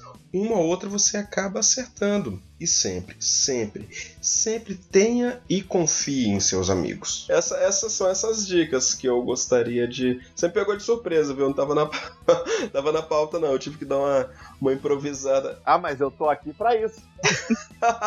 Foi, mas de qualquer forma. Verdade. Tu não é mestre de RPG, então? Tem que improvisar, né? E. É, tem que estar preparado para essas perguntas pegadinha, cara. Não tava, não tava na pauta, mas aí foi uma resposta de coração, na verdade. Foi aquilo que eu estava sentindo na hora.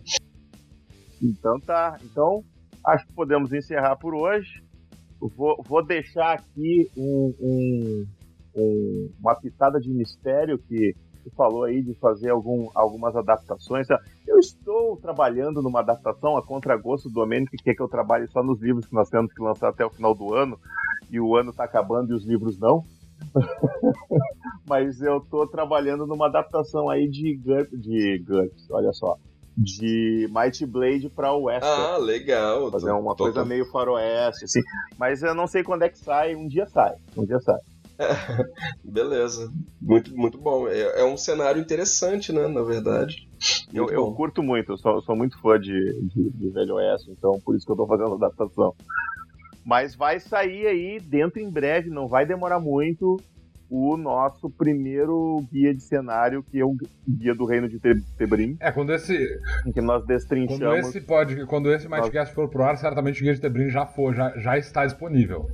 Já está. É, é verdade, é verdade. Eu esqueço dessa questão dos verbos no, no espaço temporal. É, é o vortex temporal. É, né? vai, vai estar CIA publicando o, o podcast do Mike Blake.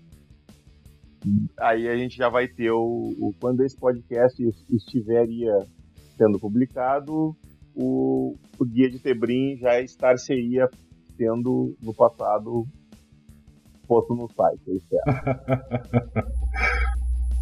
Então tá, ficamos por aqui. Não esqueçam, pessoal, deixem seus comentários lá no nosso fórum. Nós sempre, no final de cada episódio, quando o episódio, aliás, na publicação de cada episódio, eu abro um post lá no, no nosso tópico Mightcast, que só eu e o Domênico podemos abrir uh, tópicos lá, vocês só podem responder neles. Mas é justamente para isso, para vocês irem lá e comentarem no tópico do episódio o que vocês acharam, darem ideias e, por favor, mandem dúvidas, mandem sugestões, mandem suas opiniões, nos xinguem. A gente quer abrir logo uma sessão de e-mails, então por enquanto nós não temos uma, eu não sei, talvez uh, eu insira algumas nos próximos episódios. Por enquanto nós estamos só com dois episódios no ar, esse é o nosso quinto episódio sendo gravado.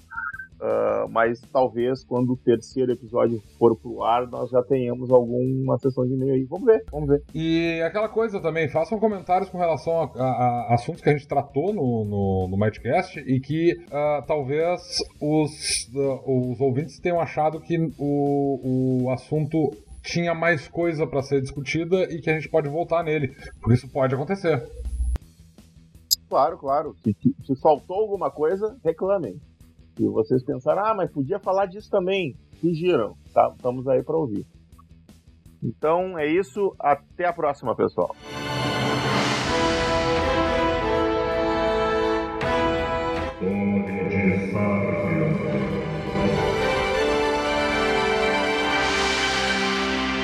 Olá, Might Bladers! Bem-vindos a mais uma Torre de Sarfion, o seu repositório de informação, cultura e tudo que existe no multiverso, nas dimensões, enfim, tudo que você precisa saber está aqui. Torre de Sarpion. Eu, eu acho que o, a outra vinheta ficou melhor. Mas então, eu, eu, espero que vocês tenham gostado da entrevista aí com o Wesley. Quero que vocês mandem o que vocês acharam, mandem mais dúvidas.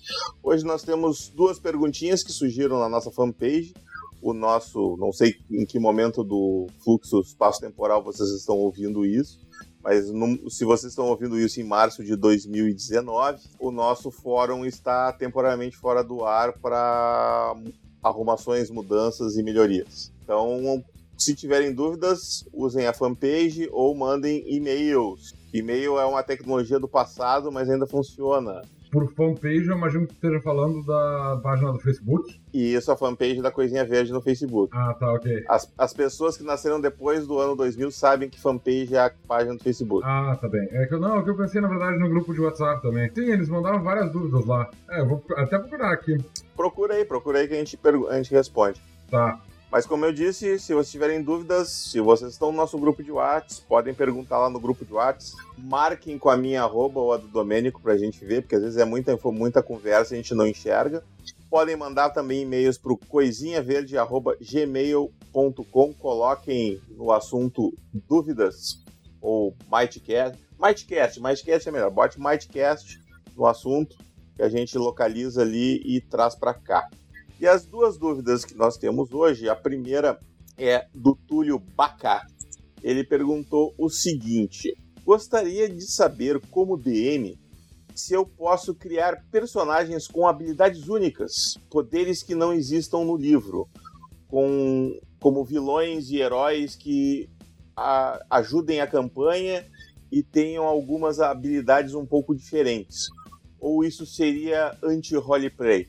Eu respondi já pro, pro Túlio lá na página, eu até disse para ele que eu ia trazer a pergunta para cá, porque eu acho que é uma pergunta pertinente para que outros mestres podem tar, estar tendo, né? Eu disse para ele assim, que como mestre, você pode criar, você pode fazer aquilo que tu achar melhor para garantir o bom andamento da campanha. É importante entender que o que, o que, que significa um bom andamento da campanha, que eu acho que esse é, é, o, é um assunto mais profundo que ele colocou na pergunta dele, talvez até sem saber. O bom andamento da campanha é as coisas saírem exatamente como você quer ou os seus amigos se divertirem? É, Para mim, a resposta é sempre a diversão do grupo. Né? Claro que tu quer que a aventura saia de um determinado jeito e tal, mas se tu estiver utilizando, um, criando habilidades especiais para um, um vilão, para ele engessar as capacidades dos heróis e eles não conseguirem fazer aquilo que eles tiveram tanto trabalho construindo as fichas para fazer, tu meio que tá acabando com a diversão do grupo. E fazer um herói com habilidades fantásticas que apareça na última hora para salvar o grupo também não é legal. Agora, se tu vai criar um, sei lá, um, um paladino que segue o, o, o código da justiça, mas que foi amaldiçoado por um lobisomem, mas que porque ele segue o código da justiça de alguma forma, quando ele se transforma, ele consegue controlar a transformação. Isso não tá nas regras, isso é. Tá, mas tu tá criando um NPC que vai criar um gancho com uma história mais uh, interessante, que de repente os, os aventureiros vão ali ajudar ele a se livrar dessa maldição, alguma coisa assim. É legal, é válido. Tudo que tu fizer para a história ir para frente e criar novos, novas coisas interessantes no, no para fazer as coisas acontecerem no jogo é bem-vindo. O que, que tu tens a dizer a respeito, Domênico? É, eu acho assim, ó, uh, se, se o mestre tiver em, em mente uma coisa, uma habilidade única que não está no livro para surpreender os jogadores, porque tem uma questão importante que eu vejo enquanto uh, jogador de RPG, que é o fato de que à medida que os jogadores eles jogam um sistema várias vezes, eles se acostumam com aquele sistema e eles aprendem as habilidades das, das criaturas. Inclusive, alguns jogadores, eles uh, efetivamente estudam isso para estar tá bem preparado uh, pre preparados para lidar com, com determinadas ameaças. Então eu acho que se o mestre tiver em mente criar uma, uma determinada habilidade, por exemplo, para surpreender os jogadores e, e, e, aumentar um pouco o desafio sem causar, é óbvio, um desequilíbrio, né? Como, como o senhor disse, sem querer, uh, uh, sem, sem que o objetivo seja acabar com o grupo, eu acho interessante, eu acho perfeitamente válido. Uh, inclusive, a, a, agora na, na, na quarta-feira a gente jogou uma partida de, de, de playtest do, do sistema e eu usei uma criatura com uma série de habilidades. Eu peguei um modelo de uma criatura do livro do, do Monstrum Codex e eu modifiquei uma série de habilidades dela que não existem. E nos cagou a pau, assim, foi um negócio assim triste. É, então, na verdade, o ponto todo é. Uma coisa que eu observei com relação àquele grupo especificamente é: o grupo não tá preparado para lidar com absolutamente nenhum tipo de inimigo, porque nenhum personagem no grupo inteiro, cinco personagens, ninguém tem uma habilidade de ação para causar mais dano. Foi um troço que eu achei absolutamente impressionante, assim. Diga bicho... passagem, o meu personagem não tem habilidade, não tinha habilidade nenhuma de causar dano, agora ele tem. Então, depois desse encontro. Esse foi o problema, a construção dos personagens ali foi um problema muito maior do que qualquer outra coisa. Uh, porque o personagem, o, o, monstro não era particularmente forte, ele tinha, tá, ok, uh, uh, a gente tava lidando com um grupo de de primeiro nível. Na, na verdade, grupo... tinha dois personagens que faziam bastante dano. O hum, problema é que eles estavam errando Ele... todos é. os ataques. Ok, beleza. Uh, era um grupo de primeiro nível, mas eles estavam enfrentando. É, eram cinco personagens enfrentando uma criatura, uma única criatura que fazia dois ataques e causava em média 12 de dano por ataque. E assim mesmo eu devastei o grupo. E não era ah, muito mais o grupo, caralho, eu saí ileso. Não, ok, tu também não participou do combate, não fez nenhum dano. Não, né? Eu não sou burro. Não, então, é isso que eu quero dizer, tipo assim, ó. a, a, a, esse foi um evento assim, o, o grupo não estava bem preparado para lidar com a, com a criatura porque não tinham habilidades como de ofensivas, que eu achei bem bizarro, na verdade. Mas o fato é que a criatura em si não era muito forte. Tipo, ela tinha 100 PV, tinha uma defesa muito baixa, ela tinha, uma, ela tinha defesa 11 e, e causava 12 de dano, tinha dois ataques que causavam 12 de dano. Uh, e assim mesmo ela deu muito trabalho pro grupo. Uh, isso porque eu adicionei uma habilidade, uh, modifiquei uma ficha de uma, de uma criatura o sangue e dei uma habilidade para ela que ela sangue ácido, que eu imaginei que na verdade não fosse ser um grande problema, porque eu não imaginei que alguém fosse atacar desarmado a criatura, o que aconteceu algumas vezes, para minha surpresa. Uh, mas eu acho isso interessante para, como eu disse, colocando em perspectiva, para se um personagem tivesse lido, conhecesse a ficha do, do verme gigante, que foi a criatura básica que eu usei, ia perceber que na verdade eles estavam lidando com uma criatura que não era um verme gigante, porque vermes gigantes não tem, não usam tentáculos para atacar, eles dão mordidas. Eu modifiquei isso, foi só uma modificação visual, ele atacava com tentáculos ao invés de mordidas. Uh, tu baseou e... a propósito, baseou em que monstro do Monstro Codex? O verme gigante.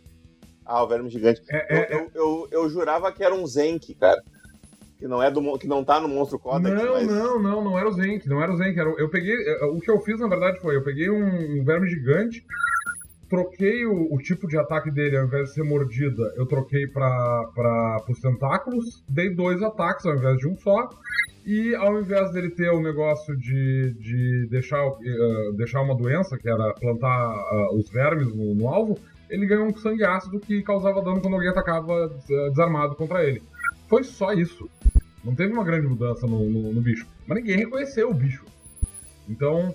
É, Sim, essa, foi bom, foi bom. Essas mudanças de habilidades elas podem ser interessantes para esse tipo de efeito. E é claro que nesse interim, nesse interim, como diz a minha, minha namorada, ela me ensinou que na verdade eu pronunciei isso errado.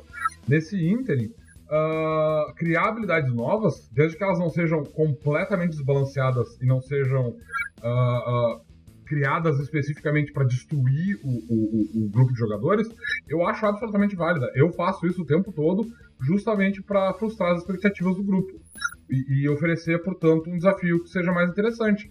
É muito mais interessante para um grupo vencer um bicho que causa uma quantidade razoável de dano e eles não sabem com o que estão lidando. Eu não disse a palavra verme gigante nenhuma vez. Aliás, eu não disse a, a palavra verme nenhuma vez durante o combate, e os jogadores de fato não faziam ideia contra o que eles estavam lidando.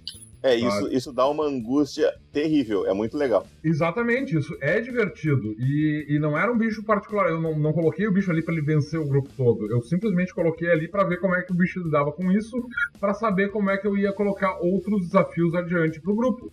Então, sabe? Uh, então eu acho que essa coisa de criar habilidades únicas pode, pode ser sim bem interessante.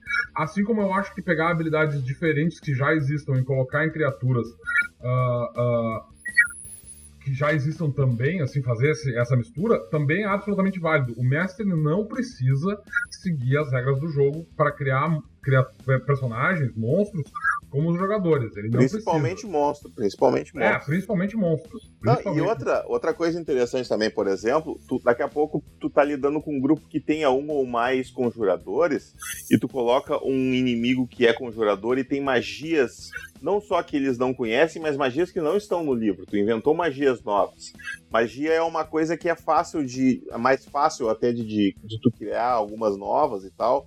E tu pode fazer uma adaptação, fazer uma variação de uma determinada magia e pode ficar interessante. E aí, não só tu tá criando uma coisa que não necessariamente vai ser única, mas vai ser útil pro teu pro teu personagem, pro vilão ali, mas quando ele for derrotado, aquilo vai estar tá no grimório dele e vai poder, esse conhecimento vai poder, vai ser ganho pelos, pelos uh, jogadores e é um, e é um, é um tesouro, né? Um prêmio legal. Exatamente. Acho é, essa, essa observação sobre criar magias únicas acho absolutamente pertinente. Acho e nesse caso é claro o mestre tem que levar em consideração que aquela magia muito provavelmente vai ficar à disposição dos jogadores, então ele não deve criar uma coisa completamente desbalanceada, porque senão os jogadores vão usar isso contra os monstros do próprio mestre depois.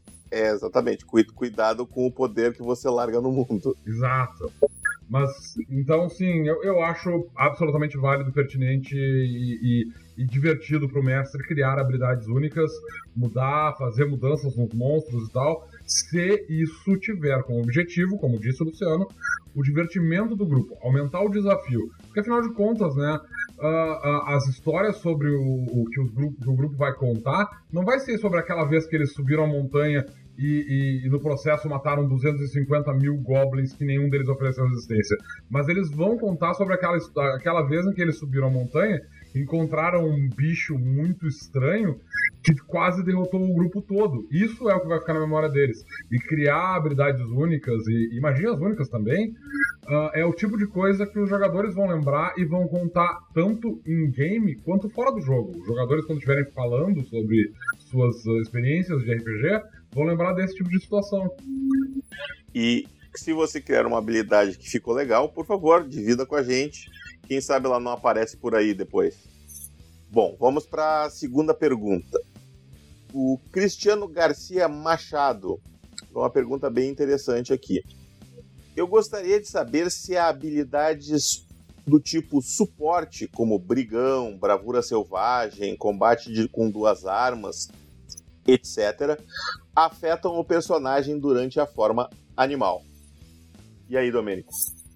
Sim, afetam. Todas as habilidades que o personagem tiver que puderem ser usadas pela forma animal, podem ser usadas na forma animal. Então, se o personagem, por exemplo, é um xamã, ele tem que combater com duas armas, ele se transforma numa criatura e a criatura puder fazer dois ataques, é claro que se, tu tiver se transformar numa cobra, a tua cobra não tem dois ataques, ela só tem um, ela só tem mordida. Isso significa que tu não pode usar dois ataques porque tu não tem um segundo ataque, fim de papo. Não, tu não pode criar um ataque para usar. Não pode dar uma rabanada, por exemplo, se a criatura não tiver. Mas se a criatura tiver mais de um ataque listado, ou por exemplo, digamos que a criatura ataca primariamente com garras. Se é uma criatura que tem dois braços, duas patas dianteiras e ataca com duas garras, é perfeitamente possível. Isso vale para qualquer habilidade. Se tu puder fazer um ataque poderoso, por exemplo, com uma mordida. Eh, se tu tiver ataque poderoso, por exemplo. E... Golpe devastador. É, golpe devastador. Se tu tiver um golpe devastador, por exemplo, a, tua, a criatura pode perfeitamente uh, uh, usar o golpe devastador. Claro que tu vai usar um flavor aí, tipo, ah, eu pulo, uh, eu tô numa forma de, de um felino, eu pulo em cima do, do, do alvo e ataco com minhas quatro patas ao mesmo tempo e, e, isso conta como um ataque devastador. É uma questão de, de interpretar, mas sim, perfeitamente possível. Todas as habilidades que, que a forma animal permitir que sejam usadas são usáveis. É bom lembrar que nenhuma forma animal pode falar que uh, formas animais, a, a, menos que a forma animal em si tenha alguma habilidade que diga que ela pode usar, uh, uh, pode manipular objetos, ela não, essa forma animal não pode desenhar runas. Então é impossível para um conjurador usar magias na forma animal, a menos que a forma diga isso explicitamente. É, e se a, se a forma, por exemplo, for uma, tiver uma habilidade do tipo mestre das adagas, tu não tem como arremessar uma adaga sendo uma pantera, então tu não vai poder Exatamente. usar a habilidade.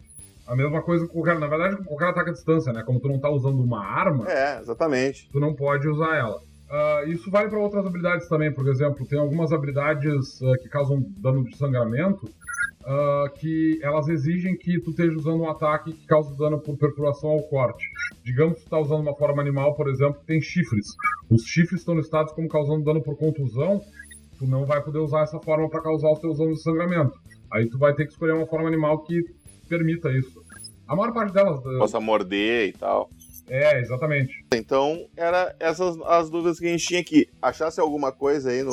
Sim, na verdade eu encontrei três dúvidas aqui no. no três dúvidas, deixa eu ver se são três.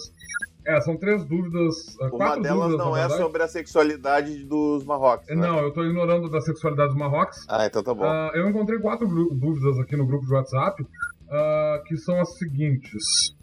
Uh, na verdade, bom, eu vou, eu vou ler as perguntas. Uma delas foi sobre se magias com alcance de visão podem ser usadas no próprio conjurador.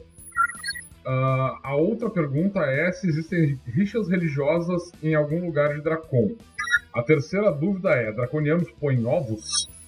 E a quarta pergunta que eu encontrei aqui era referente especificamente uh, com relação a como são vistos os relacionamentos homossexuais e relacionamentos interraciais dentro do cenário. Com, vamos por parte, agora que nós temos as quatro perguntas.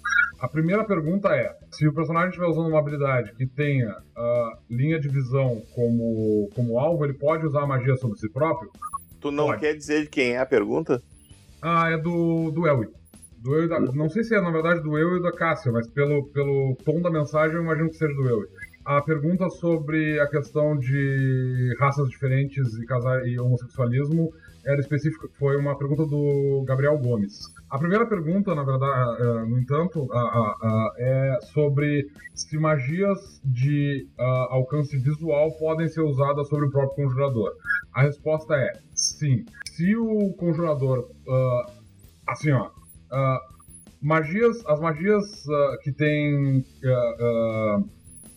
desenha uma runa no ar para que ela atinja um alvo dentro do alcance de visão podem ser desenhadas sobre uma criatura para afetar especificamente aquela criatura, tá?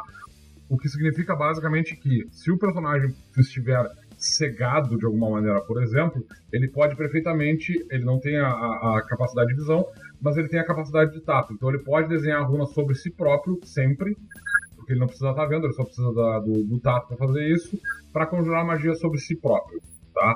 A mesma, a mesma regra vale para magias que tenham alcance, que tenham que ser desenhadas sobre uma criatura.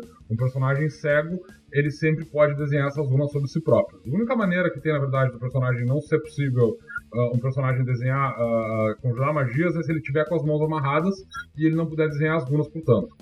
Uh, então, tipo, se tu tem uma magia de alcance visão e tu consegue te ver, ou seja, se tu puder olhar para baixo e ver o teu próprio corpo, ou se tu puder esticar uma mão e puder enxergar a tua própria mão, tu pode lançar a magia sobre ti próprio. Se tu, te, se tu não puder te enxergar, tu ainda assim pode, uh, mas puder tocar no teu próprio corpo, tu ainda pode fazer uh, a magia sobre si próprio. E isso pode parecer meio maluco, assim, tal, eu ter que explicar isso dessa forma, mas pensa assim, se o personagem estiver, por exemplo, amarrado uh, num, num, uh, num poste, digamos, com as, com as mãos amarradas para trás e vendado, ele não vai poder fazer magia, porque ele tá, ele, ele não tem visão e ele não tem capacidade de mover as mãos o, suficiente para desenhar uma magia. Mas, mas, mas... E, se, e se as palmas das mãos dele estiverem se encostando e ele conseguir tocar a palma da mão com um dos dedos e fazer não, não. o desenho da runa? Uh, o desenho da runa não requer só o movimento dos dedos. Tu, precisa, tu, tem, ah. tu tem que ter liberdade da mão inteira. Se, tu tiver, se o personagem estiver preso, estiver com algemas, por exemplo, ele não tem liberdade suficiente para desenhar a magia. É, é, o jeito de prender um mago é colocar algemas nele. É, é, é, isso. Colocar algemas num, num, conjurador significa que ele não pode lançar magias porque ele não tem liberdade suficiente, ele não tem como manter a concentração exata para fazer a magia. Esse é o único jeito de, de impedir que um, que um conjurador faça magias, exceto, claro, arrancar as mãos desse conjurador. O que é um, um, um uma penalização por lançar magias em Arcânia, por exemplo, sem a permissão do governo ou contra um nobre. Uh, uma pequena observação para as pessoas que estão jogando no meu playtest. É, a gente está sabendo disso. É. Dito isso, se o personagem não pudesse ver Uh, se, se, o personagem não puder ver de forma alguma, ele sempre vai poder lançar as magias dele sobre si próprio. Não tem problema, ele sempre pode fazer isso, ele sempre consegue tocar no, no próprio corpo sem nenhuma dificuldade. Uh, se o personagem uh, estiver cego, ele ainda pode desenhar runas sobre um, sobre um outro personagem, tanto ofensivas quanto defensivas, se ele puder tocar aquele personagem e estiver com as mãos livres. Então é possível um, um, um, conjurador cego, por exemplo, ainda vai poder lançar magias. Só que ele só vai poder lançar magias sobre si próprio, especificamente, ou sobre aqueles aliados que ele puder tocar. Próxima pergunta? A próxima pergunta Existem rixas religiosas em algum lugar de Dracon? Sim, existem rixas religiosas em Dracon e nós vamos falar sobre o assunto, especificamente sobre esse assunto, entre outras coisas, no, no episódio 6 do Mightcast. É, no então, próximo episódio, diga-se. É, no próximo episódio. Uh, a outra pergunta é: uh, Draconianos põem ovos? A resposta é sim, Draconianos põem ovos. Uh, e não, uh, não é não é 10 reais por cada 30 uh, ovos, tá? Tipo, eu sei que essa é uma pergunta retórica, mas era só pra ser engraçadinho, né? Eu, eu sei. Uh, com relação a a, a, pergunta do Gabriel Gomes, que é qual a visão social de um casal de raças diferentes no cenário, diferentes no cenário e sobre casais homossexuais, muito provavelmente uh, no episódio 6 também nós vamos falar sobre isso. Então eu não vou responder essa pergunta hoje, eu vou deixar para falar isso especificamente no, no episódio 6. E se a gente não entrar nesse assunto especificamente, mas eu acho que vamos, eu deixo para responder essa pergunta no próximo episódio. Perfeito. Então, fique ligado, não perca o próximo episódio do Mightcast.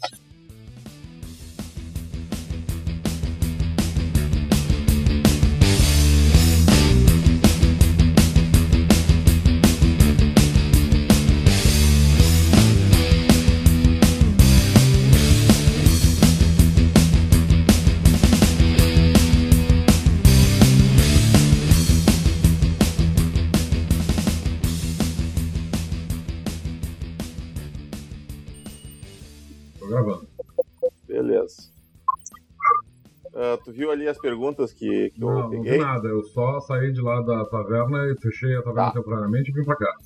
Então deixa eu fazer a chamada do, da Torre de Sartion e a gente já, já leio as perguntas. Aqui. São, duas per... São duas perguntinhas rápidas. Aliás, fala aí Torre de Sarfion com a voz mais grave que tu puder, assim, de uma maneira bem sinistra. Torre de Sarfion. É, eu quero fazer uma chamada. É o máximo vai que eu vou fazer agora. Vai, vai, ficar bom, vai ficar bom. Peraí, só um pouquinho. Zé, se eu tivesse pego, me pego. Eu, eu posso gravar isso de uma maneira um pouco mais brutal, mas acontece que aí eu preciso de preparação. Tá, então te prepara aí. Não, não adianta. É, eu, eu... A, a preparação requer uma garrafa de uísque? É, basicamente isso.